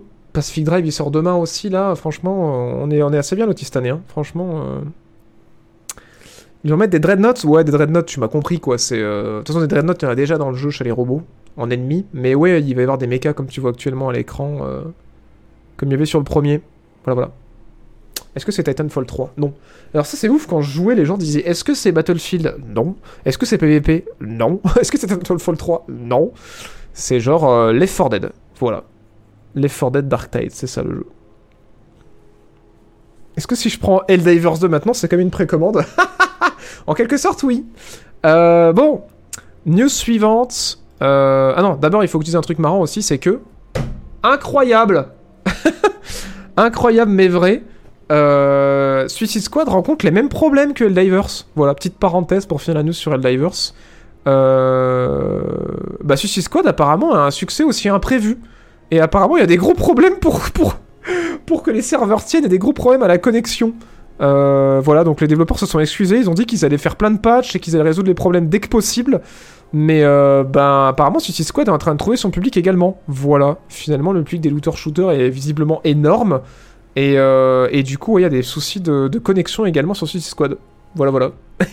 C'est ouf, hein Je pensais pas qu'on en arriverait à un succès au point que les devs ils galèrent en mode arrêtez de tous vous connecter en même temps mais, euh, mais ouais, c'est marrant. Euh, je me demande du coup si on a moyen d'avoir sur Steam des stats un petit peu pour voir combien il y a eu de gens en simultané. Euh, ils sont les charts. Ah, c'est pas les mêmes chiffres. Hein. C'est pas les mêmes chiffres. À mon avis, il doit y avoir des problèmes de serveur plus sur l'écosystème console, parce qu'en tout cas sur Steam, ouais, ça se voit pas trop. Hein. On est à 2000 personnes euh, par soir. Ce qui est correct, mais qui est en baisse. Hein. Donc ouais, peut-être... Ah non, mais je suis con. J'ai pas, le truc au global. Ah oui, putain, ça a descendu de ouf, quoi. Ouais, en tout cas, sur Steam, ils ont pas trop trouvé leur public. Mais après, euh, peut-être que sur, euh, sur la console, il y a plus de joueurs et c'est pour ça qu'ils ont des problèmes de serveur. Ou alors ils se disent, nous aussi, on va faire comme Eldivers, on va s'excuser pour publiquement alors qu'il n'y a aucun problème. ils ont peut-être mis un cap à 15k. faut, que, faut que Warner branche un second serveur. ouais, en fait, ce serait bien d'avoir les chiffres au global sur l'ensemble des euh, de l'écosystème, euh, enfin sur l'ensemble des consoles, parce qu'après euh, un jeu comme ça, je sais pas si vraiment ça se prête tant que ça au public PC. Je sais pas, je sais rien. sinon, on va parler grève. On va parler grève, on va parler manif. Bon, on en parle la semaine dernière, je vais faire un point dessus, c'est euh, intéressant. Euh, on va parler de euh, la grève qu'il y a eu chez Ubisoft la semaine dernière, euh, qui était euh, en cours mercredi, je crois, ou jeudi. On va faire un point dessus. Euh, pour ceux qui ont raté l'épisode, en fait, toutes les semaines, quasiment, bon, pas toutes les semaines, mais si toutes les semaines, il y a des licenciements dans le jeu vidéo. C'est la merde. je sais plus à combien il y a de licenciements, là, je vais vous dire dans le monde entier. Et euh, du coup, bah, pas mal de devs commencent à être euh, en sueur pour leur boulot. Et en fait, chez Ubisoft, ils se sont dit, euh, on est parmi les derniers à pas encore avoir été trop licenciés.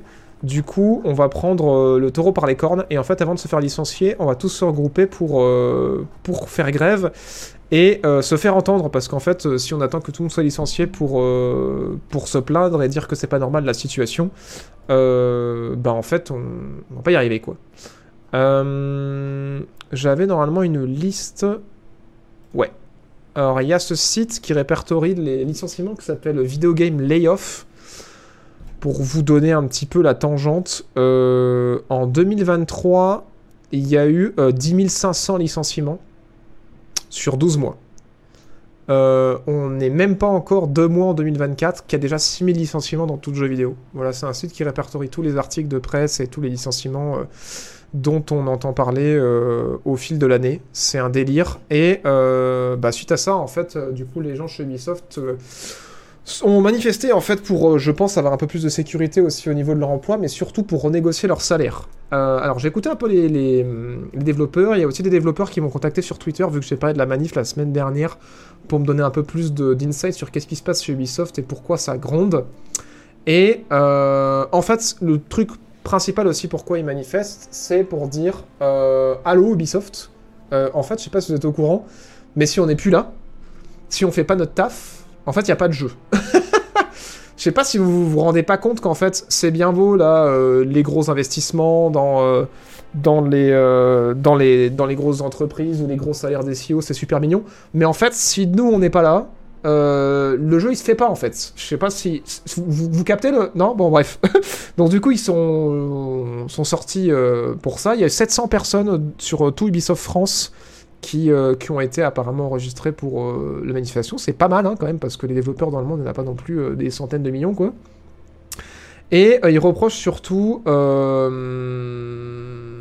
ils reprochent surtout pas mal de trucs comme le fait que il n'y a pas de licenciement pour l'instant, mais en fait les CDD qui sont en place chez Ubisoft sont pas remplacés et qu'il y a des réductions et des restructurations de postes en fait chez Ubisoft qui fait qu'il n'y a euh, pas de, possibilité de nouvel recrutement, que les gens qui s'en vont en fait bah, ne, ne reviennent pas ou ne sont pas transmis en job CDI et qu'il n'y a pas de licenciement à proprement parler, mais qu'en fait ouais il y a des effectifs qui réduisent déjà et que du coup il y a déjà une surcharge de travail pour ceux qui sont encore là que les, le fait que les deadlines soient inflexibles aussi fait que ben euh, il y a vraiment vraiment une pression énorme euh, euh, psychologique et sociale sur les développeurs pour arriver à sortir les jeux dans des bons états et surtout les sortir à l'heure qui a été décidée par le décisionnel chez Ubisoft même si le jeu est pas prêt et qu'il n'y a pas énormément de reconnaissance du travail qu'ils font dans le sens qu'en fait ils ont euh, quasiment pas d'augmentation de salaire alors que ben le coût de la vie augmente et que du coup ben euh, leur, euh, leur salaire augmente pas en conséquence alors que apparemment l'industrie euh, que l'entreprise va bien et que euh, ben ils sont dans le vert au niveau des, des comptes rendus qu'il faut aux investisseurs. Et que bah du coup c'est un pour eux pour les employés d'Ubisoft c'est un combat qui est global qu'en fait ils font pas juste ça pour leur situation à eux, qui font pas juste ça pour euh, Ubisoft en France, mais qui font ça aussi pour essayer de créer un sans précédent et un soutien un petit peu par rapport aux autres entreprises dans le monde où il y a énormément de licenciements, et pour profiter d'être dans un pays où il y a encore des droits du travail, euh, pour euh, bah, du coup se faire entendre et dire que faudrait bien que le système y change, parce que sinon en fait plus personne va avoir envie de bosser dans le jeu vidéo, et les rythmes vont être intenables, et en fait on va rien faire de bon, et en plus, au bout d'un moment, il n'y aura plus de jeu parce que plus personne voudra bosser dans cette industrie merdique. Voilà. Ils ont pas forcément tort. Euh, par contre, ce qui est assez ouf, c'est que du coup, dans ces manifestations, on a des artistes, du coup, des. des. euh, des. des, y arriver. des gens qui travaillent dans des domaines, du coup, euh, artistiques au niveau du vidéo, mais aussi des cadres, des managers aussi qui sont dans cette manifestation. Parce que, en fait, ce qui se passe, c'est que tout le monde prend sur soi et il y a même apparemment des managers qui euh, sont tellement dans la merde par rapport au projet qu'en fait ils font des heures sup pas possibles pour pas que ça retombe sur leurs équipes et qui en fait finissent en burn-out. Et du coup les équipes se retrouvent soit sans manager soit euh, euh, mises au placard parce qu'en fait il n'y a pas de projet ou que le projet est en train d'être annulé mais qu'on sait plus quoi faire de, des gens qui sont là parce qu'on peut pas vraiment les virer parce que ça coûterait trop cher. Enfin bref ça, vraiment c'est une situation qui semble vachement chaotique et complexe quoi euh, Qu'est-ce qu'ils ont dit d'autre aussi Euh, Je crois que c'est pas mal déjà comme aperçu de ce qui se passe. En tout cas, chez Ubi actuellement, il y a un truc que je voulais dire, je sais plus. Ah oui, et aussi il y a un truc en fait où, euh, alors c'est pas forcément que chez Ubisoft que, ça gronde de ce côté-là, mais en fait il y a un espèce de ras-le-bol généralisé sur l'industrie du jeu vidéo chez les développeurs qui sont en mode, mais pourquoi en fait le, conseil de l'entreprise, les, gens qui gèrent l'entreprise de base, ils prennent toujours des CEO ou des gens euh, qu'on paye, mais genre euh, des sommes astronomiques pour qu'ils prennent les pires décisions en fait. Et du coup, il y a une espèce de ras-le-bol généralisé de, des, des gens qui dirigent, enfin des gens qui détiennent les entreprises, de foutre à la tête de ces entreprises en fait euh, des types qui font absolument n'importe quoi et euh, qui sont recrutés que sur le fait qu'ils ont une expérience en fait en tant que CEO, mais qui n'ont absolument aucune expérience euh, dans le domaine dans lequel ils sont. Genre, on a vu plusieurs fois, par exemple, pour Unity, euh, un type débarquer de chez EA pour gérer un truc, de, un moteur de jeux vidéo qui déjà débarquait dans notre domaine. Enfin, on voit souvent, en fait, des CEO de jeux vidéo débarquer dans des endroits, enfin, à des, à des postes de CEO, alors qu'ils n'étaient pas forcément dans ce... comment dire, ce, cette industrie-là à la base. Et euh, je trouve ça intéressant. Et du coup, j'ai fait mon travail.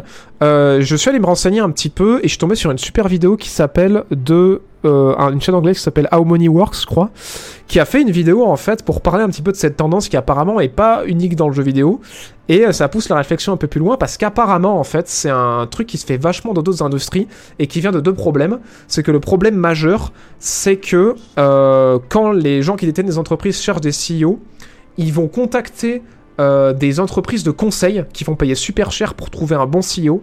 Et en fait, ces entreprises de conseil vont avoir soit tendance à recommander toujours les mêmes personnes, même si elles sont pas adaptées à l'industrie dans laquelle elles sont censées bosser, ou à recommander des personnes qui euh, viennent en fait de leur entreprise ou qui ont fait un passage par leur entreprise de, conseil. Et du coup, c'est un peu une espèce d'écosystème fermé où c'est toujours les mêmes qui sont recommandés, où c'est des gens qui viennent de la même boîte et qui sont pas forcément du tout formés à l'industrie pour laquelle ils vont bosser et à du coup prendre des bonnes décisions pour cette industrie. Et le second problème, c'est qu'en fait, euh, les gens qui détiennent les entreprises ou les grosses boîtes de jeux vidéo ou n'importe quelle autre grosse boîte ne veulent pas être euh, le visage public de l'entreprise. Parce que si l'entreprise prend une bonne décision, et ça c'est ouf, en fait je me suis dit pourquoi j'y ai pas pensé avant, ils veulent pouvoir en fait virer le CEO pour que, d'un point de vue public, quand une entreprise est mal gérée ou prend des décisions de merde, si le CEO est éjecté, ça calme tout le monde et de point, du point de vue de l'opinion publique, on se dit bah c'est bon, l'entreprise va changer parce qu'en fait son dirigeant, le CEO, a été viré ou a démissionné. Et en fait c'est lunaire parce qu'en fait c'est un truc qui est devenu tellement réel et tellement important pour la communication que c'est pour ça que les CEO, sachant qu'ils sont là pour prendre ce poste dont personne ne veut et qu'ils vont être virés, et ben ils négocient des contrats et des salaires super chers parce qu'ils savent pas combien de temps ils vont rester quoi. Ils savent, qu'en fait ça se peut dans 6 mois c'est fini quoi. Que genre ils arrivent, que euh, ils vont juste servir de d'épouvantail ou de punching ball et que 6 mois après ils vont se faire virer et ils vont négocier un salaire encore plus cher dans une entreprise concurrente pour venir travailler chez eux et remplir le même poste. Et du coup j'ai trouvé ça dingue quoi. Je me suis dit en fait c'est pour ça que les CEO ils arrivent à négocier des salaires aussi indécents et euh, c'est aussi pour ça qu'en fait, euh, bah, on prend plus des gens qui sont des épouvantails que des gens qui ont vraiment une vraie compréhension de comment une boîte fonctionne. Et je trouve ça dommage parce que c'est vrai que faire monter les gens à l'intérieur de l'entreprise, bah, ça ferait déjà de 1 peut-être des meilleurs CEO, peut-être des meilleures boîtes, et aussi ça amènerait aussi ben, le... Je sais pas, le l'industrie a, a fonctionné différemment parce qu'un exemple que j'ai en tête, c'est euh, CD Projekt Red. CD Projekt Red, ils n'ont pas ce fonctionnement d'avoir un CEO, euh, donc c'est développeur de Cyberpunk, qui vient d'une autre entreprise, qui a fait d'autres trucs avant. En fait, c'est des devs et des, des gens qui ont fondé la boîte à la base qui euh, ont occupé les postes à responsabilité. Du coup, juste, vu qu'il n'y avait jamais eu de problème, ça n'avait jamais posé de soucis. Mais quand Cyberpunk a été un désastre, qu'est-ce qui s'est passé? Eh ben, un des responsables de euh, Cyberpunk, il s'est excusé dans une vidéo publiquement auprès des joueurs, ils se sont excusés auprès de plein de monde, ils ont pris des procès dans la gueule de plein fouet, mais en fait il y a eu des excuses publiques, il y a eu un mea culpa, ils ont fait step down des gens qui avaient trop de responsabilités pour euh, diviser les responsabilités entre différentes personnes et que du coup on puisse consulter plus de personnes au même moment. Les gens qui étaient dans des postes de direction chez CD Projekt Red, ils ont arrêté aussi d'être dirigeants sur la conception de certains jeux parce qu'ils occupaient trop de postes. Et du coup il y a eu une vraie remise en question.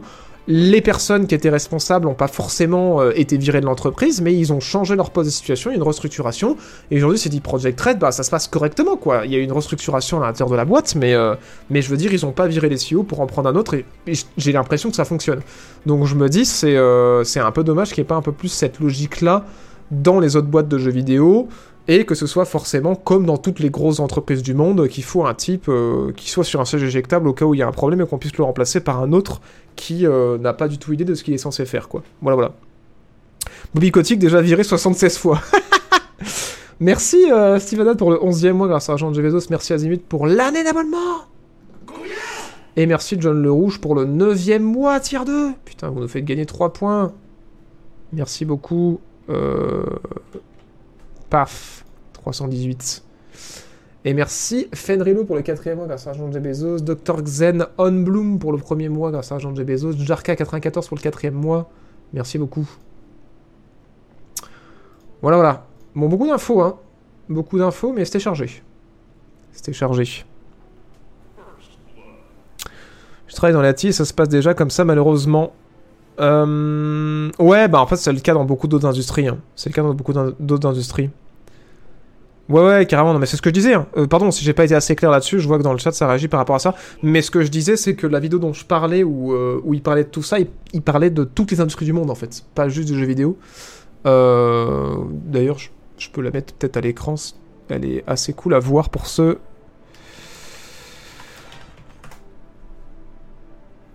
qui voudraient la voir. Ah, c'est celle-là. How Money Works, ça s'appelle Why CEOs Always Fail Upwards. Et elle est vraiment très cool, voilà, 12 minutes sorti il y a trois semaines. Euh, très très bien. Et, euh, et, oui, ça parle effectivement de, des SEO sur l'ensemble des entreprises. Et c'est pour ça, excusez-moi si j'ai pas été assez clair, mais évidemment que, pardon, que, euh, que je parle de l'ensemble de, des industries du monde et de l'ensemble du système de CEO, pas juste de jeux vidéo, mais là, vu qu'on parle de jeux vidéo, je, je, centre ça sur le cadre de jeux vidéo. Merci, euh, Spad160 Merci beaucoup Epamova pour l'argent de Jeff. Bienvenue dans la maçonnerie. Et merci FR pour le troisième mois qui te fait passer à 319. Merci beaucoup.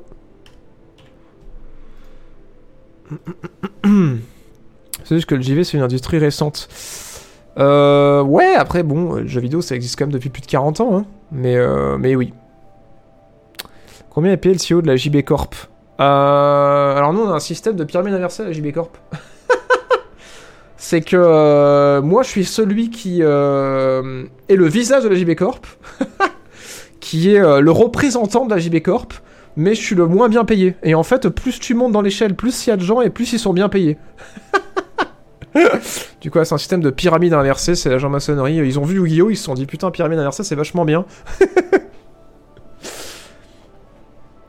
tu es Atlas qui porte tout le monde sur ton dos. Merci.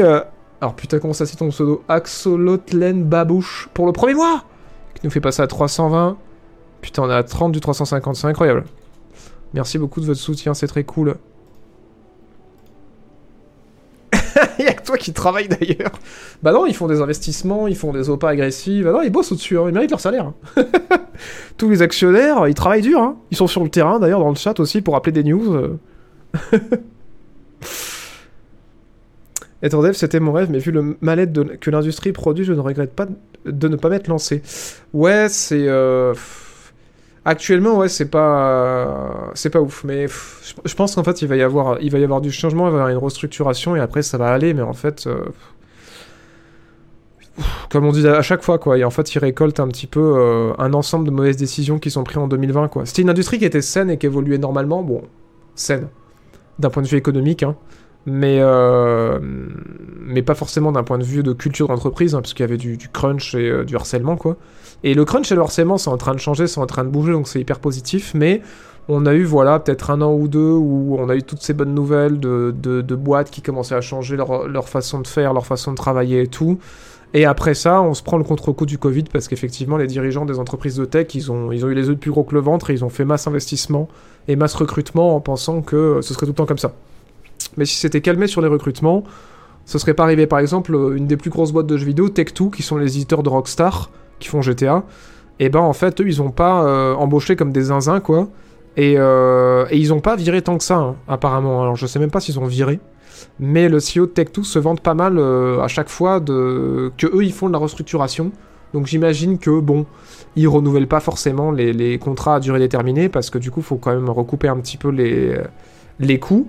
Mais, euh, mais ouais, apparemment, ils sont dans une situation où le fait de pas avoir euh, trop embauché les met pas trop en difficulté. Et euh, bon, ils ont quand même dépensé beaucoup de thunes pour acheter Zynga, mais apparemment, ça se passe quoi. Donc c'est pas le cas partout, mais dans la majorité des entreprises, ouais, c'est pas mal le cas quoi. Continue avec l'actualité Borderlands? Le film là? Non. non. c'est mort, non. si on commence à parler des films et des séries jeux vidéo, on n'a pas fini. Merci cette barre pour le premier mois 321. Bon, on fait une émission plus longue que d'habitude, mais c'est pas grave.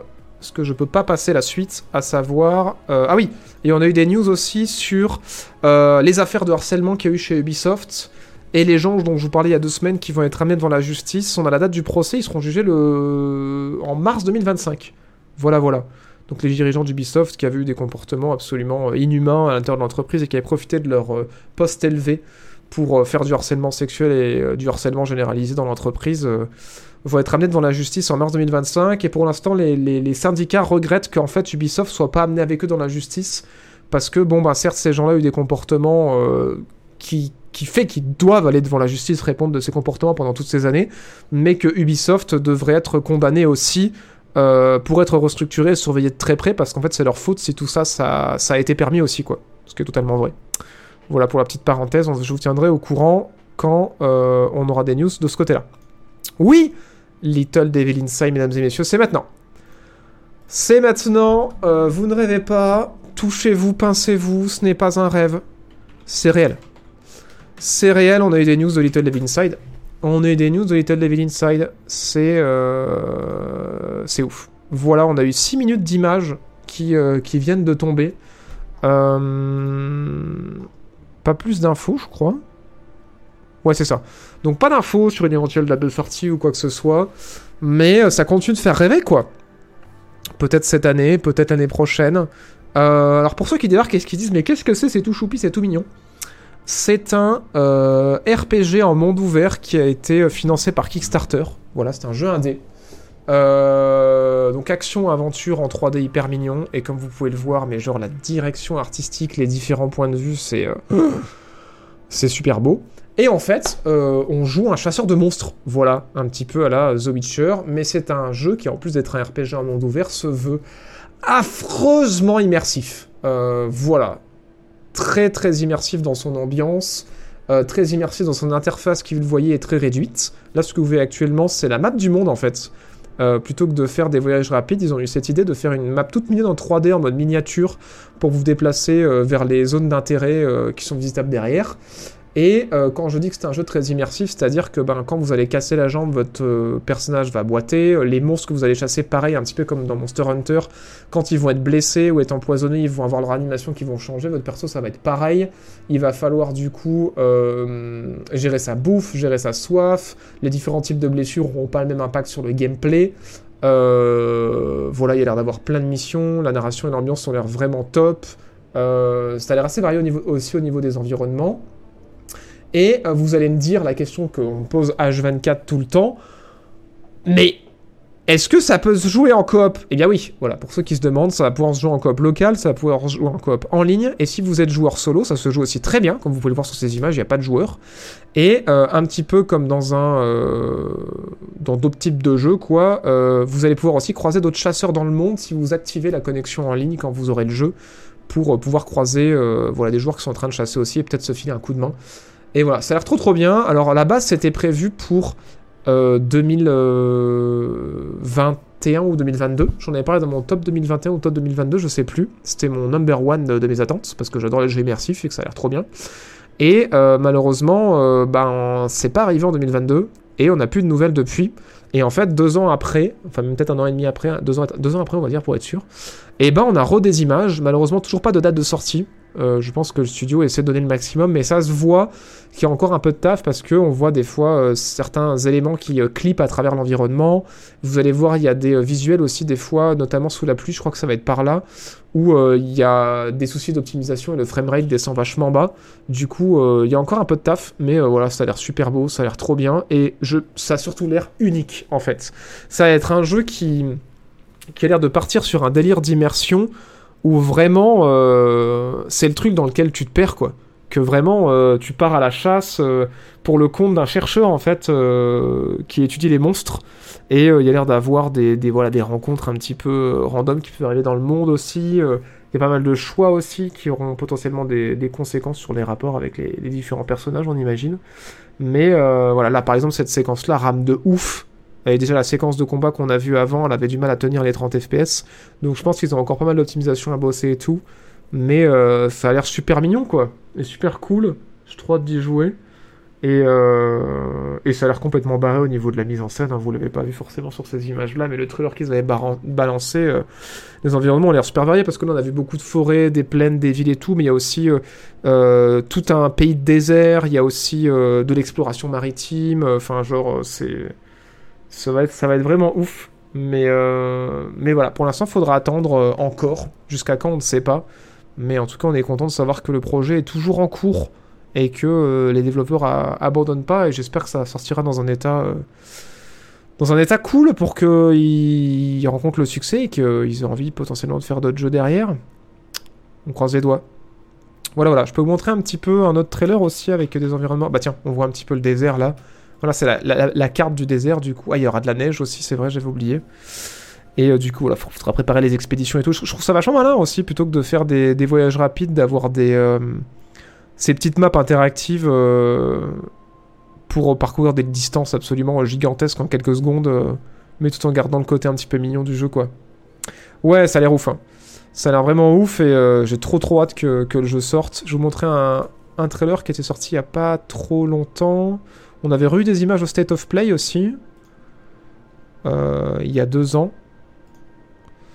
Mais ouais, ça a l'air super immersif, genre gestion du sac à dos, euh, gestion des ressources, on se déplace en train aussi et tout. Enfin, ça a l'air vraiment d'être un jeu hyper cocon où euh, tu fais ton backpack et tu te casses quoi, et tu vas chercher du monstre, tu vas rencontrer des gens, tu vas te perdre dans le jeu. Et moi, j'avoue que ce genre de jeu-là, ça me fait vraiment rêver. Et celui-là a l'air assez unique parce qu'il a l'air d'être d'avoir tellement de petites mécaniques de gameplay pour t'occuper pendant tes voyages et pendant tes déplacements que du coup euh, c'est pas juste un monde immense et vide où tu fais rien. Il y a vraiment cette logique de préparer les excursions, que quand tu reviens tu passes du temps à te soigner, euh, à, apporter ce que tu as récupéré, à faire avancer les recherches, à parler aux gens pour comprendre un peu plus le monde. Enfin ça a l'air vraiment... Euh, je pense que ça va être chronophage comme expérience, mais... Mais ça a l'air vraiment trop cool quoi. Genre dans le train, tu peux lire tes lettres, tu peux faire le point sur ta bouffe, peut-être te préparer un repas. Enfin, genre c'est. Euh, ça a l'air mais immersif à souhait, euh, un truc de fou quoi. Voilà, c'est une petite équipe, ouais, tout à fait, ouais, c'est une petite équipe. Non, c'est pas un exclu, c'est un jeu indé. C'est un jeu indé qui va sortir sur euh, toutes les consoles. Switch, je sais pas, mais pourquoi ça lag là C'est bon. Mais, mais ouais, ça a l'air vraiment barré et puis tellement varié aussi sur les différentes ambiances et les différents environnements ils ont l'air d'avoir vu euh, tellement, tellement, tellement loin, quoi, sur... Euh, puis pas mal narré, hein, parce qu'on le rappelle, c'est quand même un RPG, quoi. C'est l'idée, quoi. Un, The Witcher, mais dans un autre univers, avec euh, un tout autre gameplay, une toute autre direction artistique. Oula Il y a du monde dans la piscine, visiblement Ça a l'air trop cool. Ça a l'air trop cool. Est-ce qu'il y aurait une version française? Je n'ai pas réponse à toutes ces questions, parce que le jeu n'a pas de date de sortie.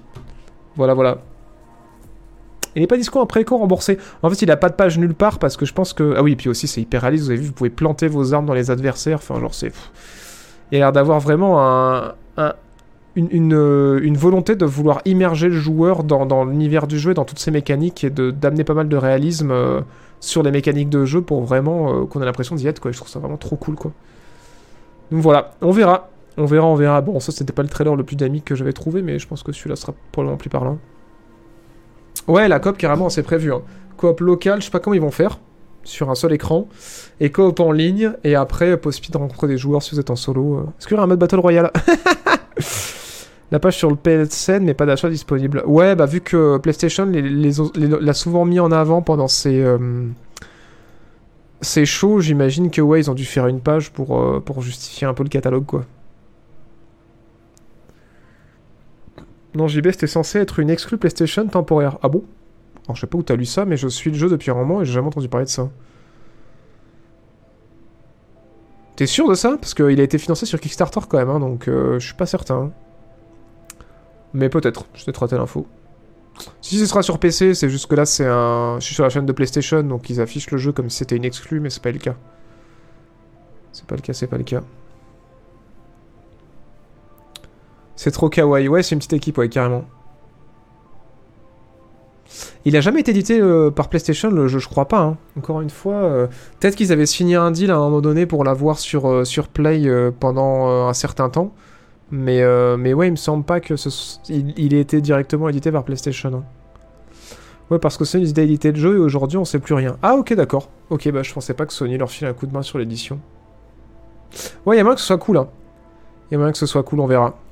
Sinon, euh, autre jeu aussi dont on a été garni cette semaine, euh, c'est euh,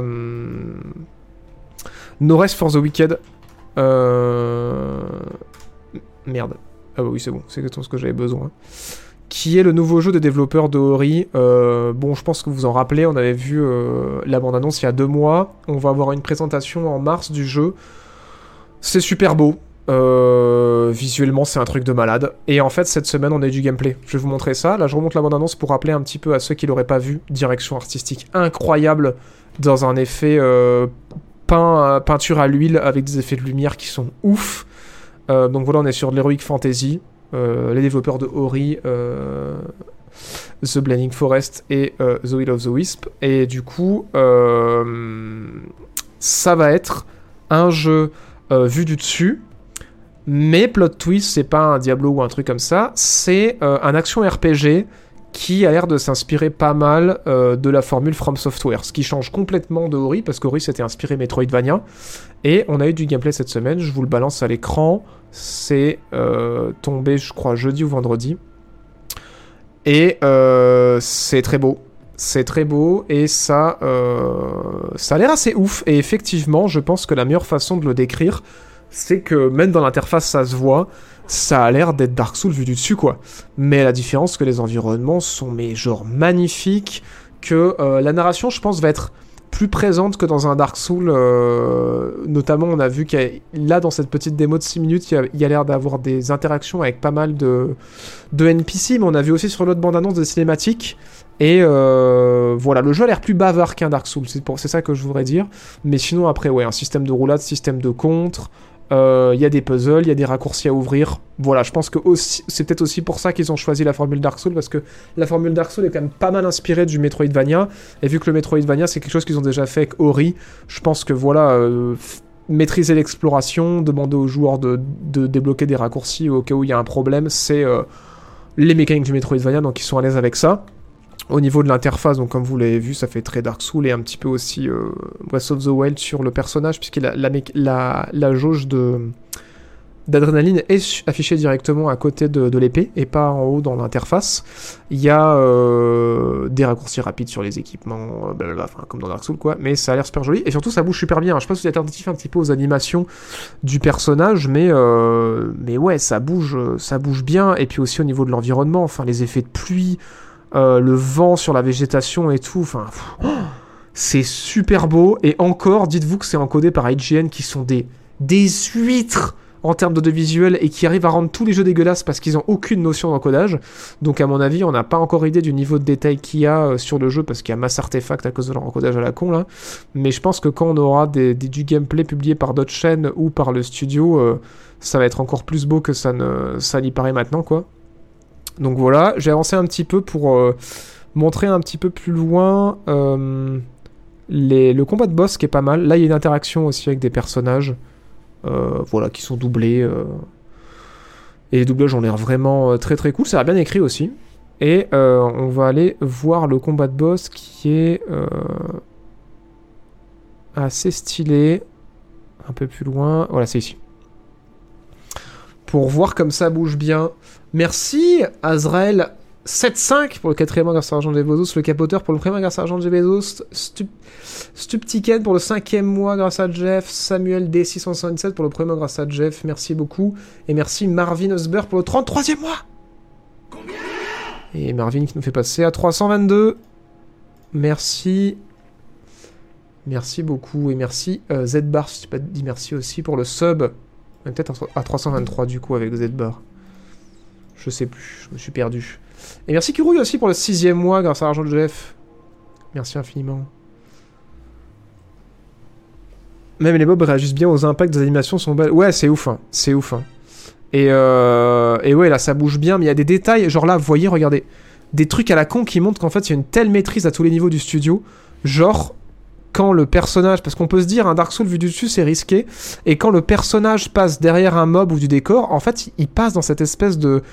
de. de. de. de, de transparence fantomatique pour qu'on continue à voir notre perso. Je sais pas si vous avez, vous avez capté ce que je veux dire. Ça va se voir bien ici, là. Quand il va passer derrière, je crois que c'était avant. Je pense que vous avez capté, mais... euh, Ouais, c'est là. En fait, on continue à voir son perso, même s'il est derrière un décor ou derrière un mob, et c'est fait d'une façon, je trouve, vraiment jolie, quoi. Enfin bref, des détails comme ça qui me font me dire, tiens, c'est malin, quoi. C'est malin, et en fait, ça rassure, quoi. Les animations, euh, ces détails de, de, qualité de vie, tous ces trucs-là, ça fait se dire, ouais, putain, euh, il y a moyen que ce soit vraiment cool, quoi. Après, faut aimer le genre de l'action RPG, quand même. Mais, euh, mais j'avoue que je suis pas spécialement ultra fan de, de, l'action RPG, mais voilà, je suis un très gros consommateur, vous le savez, de, de Metroidvania, j'aime beaucoup ça, et c'est ce qui m'a attiré sur les productions From Software. J'ai pas accroché de ouf à Dark Souls, mais Bloodborne et Sekiro, euh, j'avais trouvé ça vraiment très cool. Et, euh, du coup, ouais, j'avoue que là, euh, un twist sur la formule avec une vision vue du dessus fait par les artistes de Ori, ça me chauffe pas mal, quoi. Donc pour l'instant, pas de date. Apparemment, il aurait été décalé parce que, alors j'ai raté l'info, mais on parlait apparemment d'un début euh, 2024. Et en fait, euh, il serait possible que le jeu sorte en early access euh, au deuxième trimestre euh, 2024. Alors, euh, à confirmer, parce que du coup, j'ai vu passer ça, mais je sais pas si. si c'est sûr, sûr. Parce que du coup, sur les trailers, ils balancent absolument aucune date. Après, c'est peut-être parce que c'est une date trop vague. Je vais vérifier mes notes, mais je crois que c'est ce que j'avais noté. Ouais, c'est ça. Ils parlent d'une early access deuxième trimestre 2024. Donc à voir. À voir, à voir.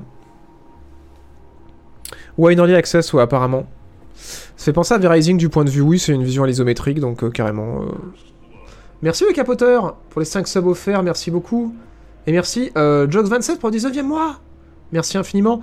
Et merci Alfeld V4 pour le deuxième mois qui nous fait monter à 324. Putain, et merci Yadev qui claque un sub tier 3 qui nous fait gagner 6 points. On passe à 330. Merci beaucoup. Et ouais, désolé, mais dans la, barre au-dessus de moi, euh, c'est la, barre partenaire plus pour débloquer le 70-30, et du coup, les primes et les subs offerts comptent pas. Mais ça aide quand même beaucoup la chaîne, hein, que vous claquez votre prime et, et les subs qui ont été offerts, donc merci beaucoup. Mais du coup, je vous le dis que vous le prenez pas mal, vous ignore pas, c'est juste que je peux pas les compter dedans. Parce que c'est pas une barre de sub. Ouais, non, mais c'est tellement beau, et Ori, carrément. Ouais, on m'en a parlé The Forever Winter, j'ai pas checké encore, j'irai regarder. Merci Billy Bob Loblo pour le euh, deuxième mois grâce à l'argent de Jeff Bezos. Merci beaucoup. Voilà, voilà, nos restes for the weekend on était garnis. Et dernière petite surprise aussi de la semaine. Alors on n'a pas d'image malheureusement, mais euh, c'est quoi les sub tier 3 Euh, Les sub tier 3 en fait c'est un... C'est un... Au lieu de lâcher un sub, tu lâches plusieurs subs d'un coup, mais que pour toi, dans le mois. Donc en fait c'est un sub plus cher entre guillemets. Et, euh, et en fait, en tant que streamer, c'est des types de subs sur lesquels on récupère plus de sous, mais qui valent beaucoup plus cher. quoi. C'est pas 4 balles. euh, Le tiers 2, je crois que c'est euh, 8 euros. Et le tiers euh, 3, il me semble que c'est. euh, Il me semble que c'est 25, je crois, un truc comme ça. Et du coup, vu qu'Amazon le compte le tiers 2 comme un double sub et le tiers 3 comme un euh, sub x6, et bah du coup, pour le, la barre de- du partenaire plus, il, il compte 6 points quand il y a des, euh, des sub tier 3. Voilà, voilà.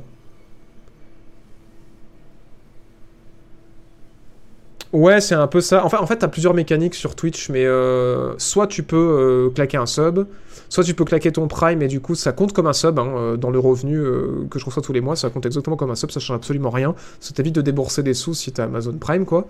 Mais du coup, si tu claques un sub, tu peux aussi claquer plusieurs subs pour prendre des mois d'avance.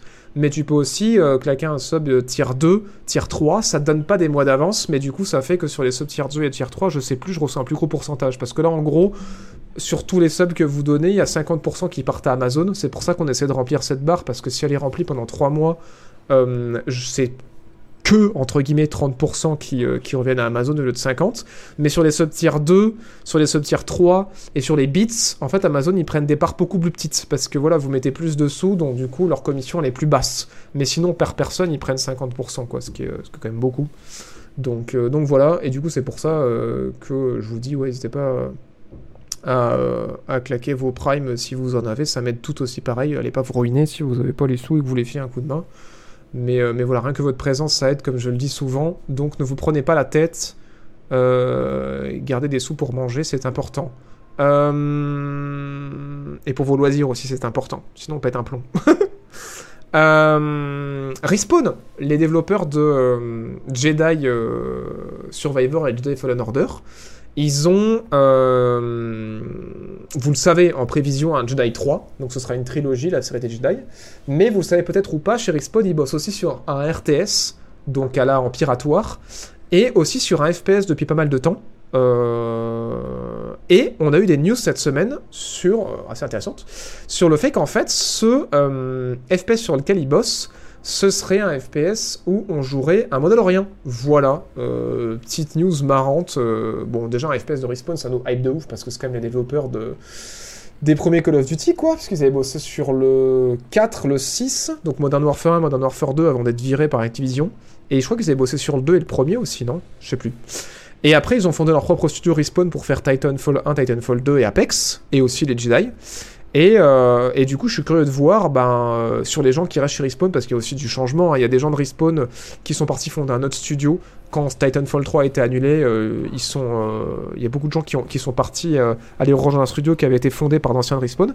Mais il y a encore des gens qui ont bossé sur Titanfall et Apex, je pense, dans le studio, qui sont en train de bosser du coup sur un FPS dans l'univers de Star Wars avec le Mandalorian. Et du coup, j'ai envie de dire c'est cool, mais j'ai envie de vous dire, est-ce que on l'avait pas vu venir?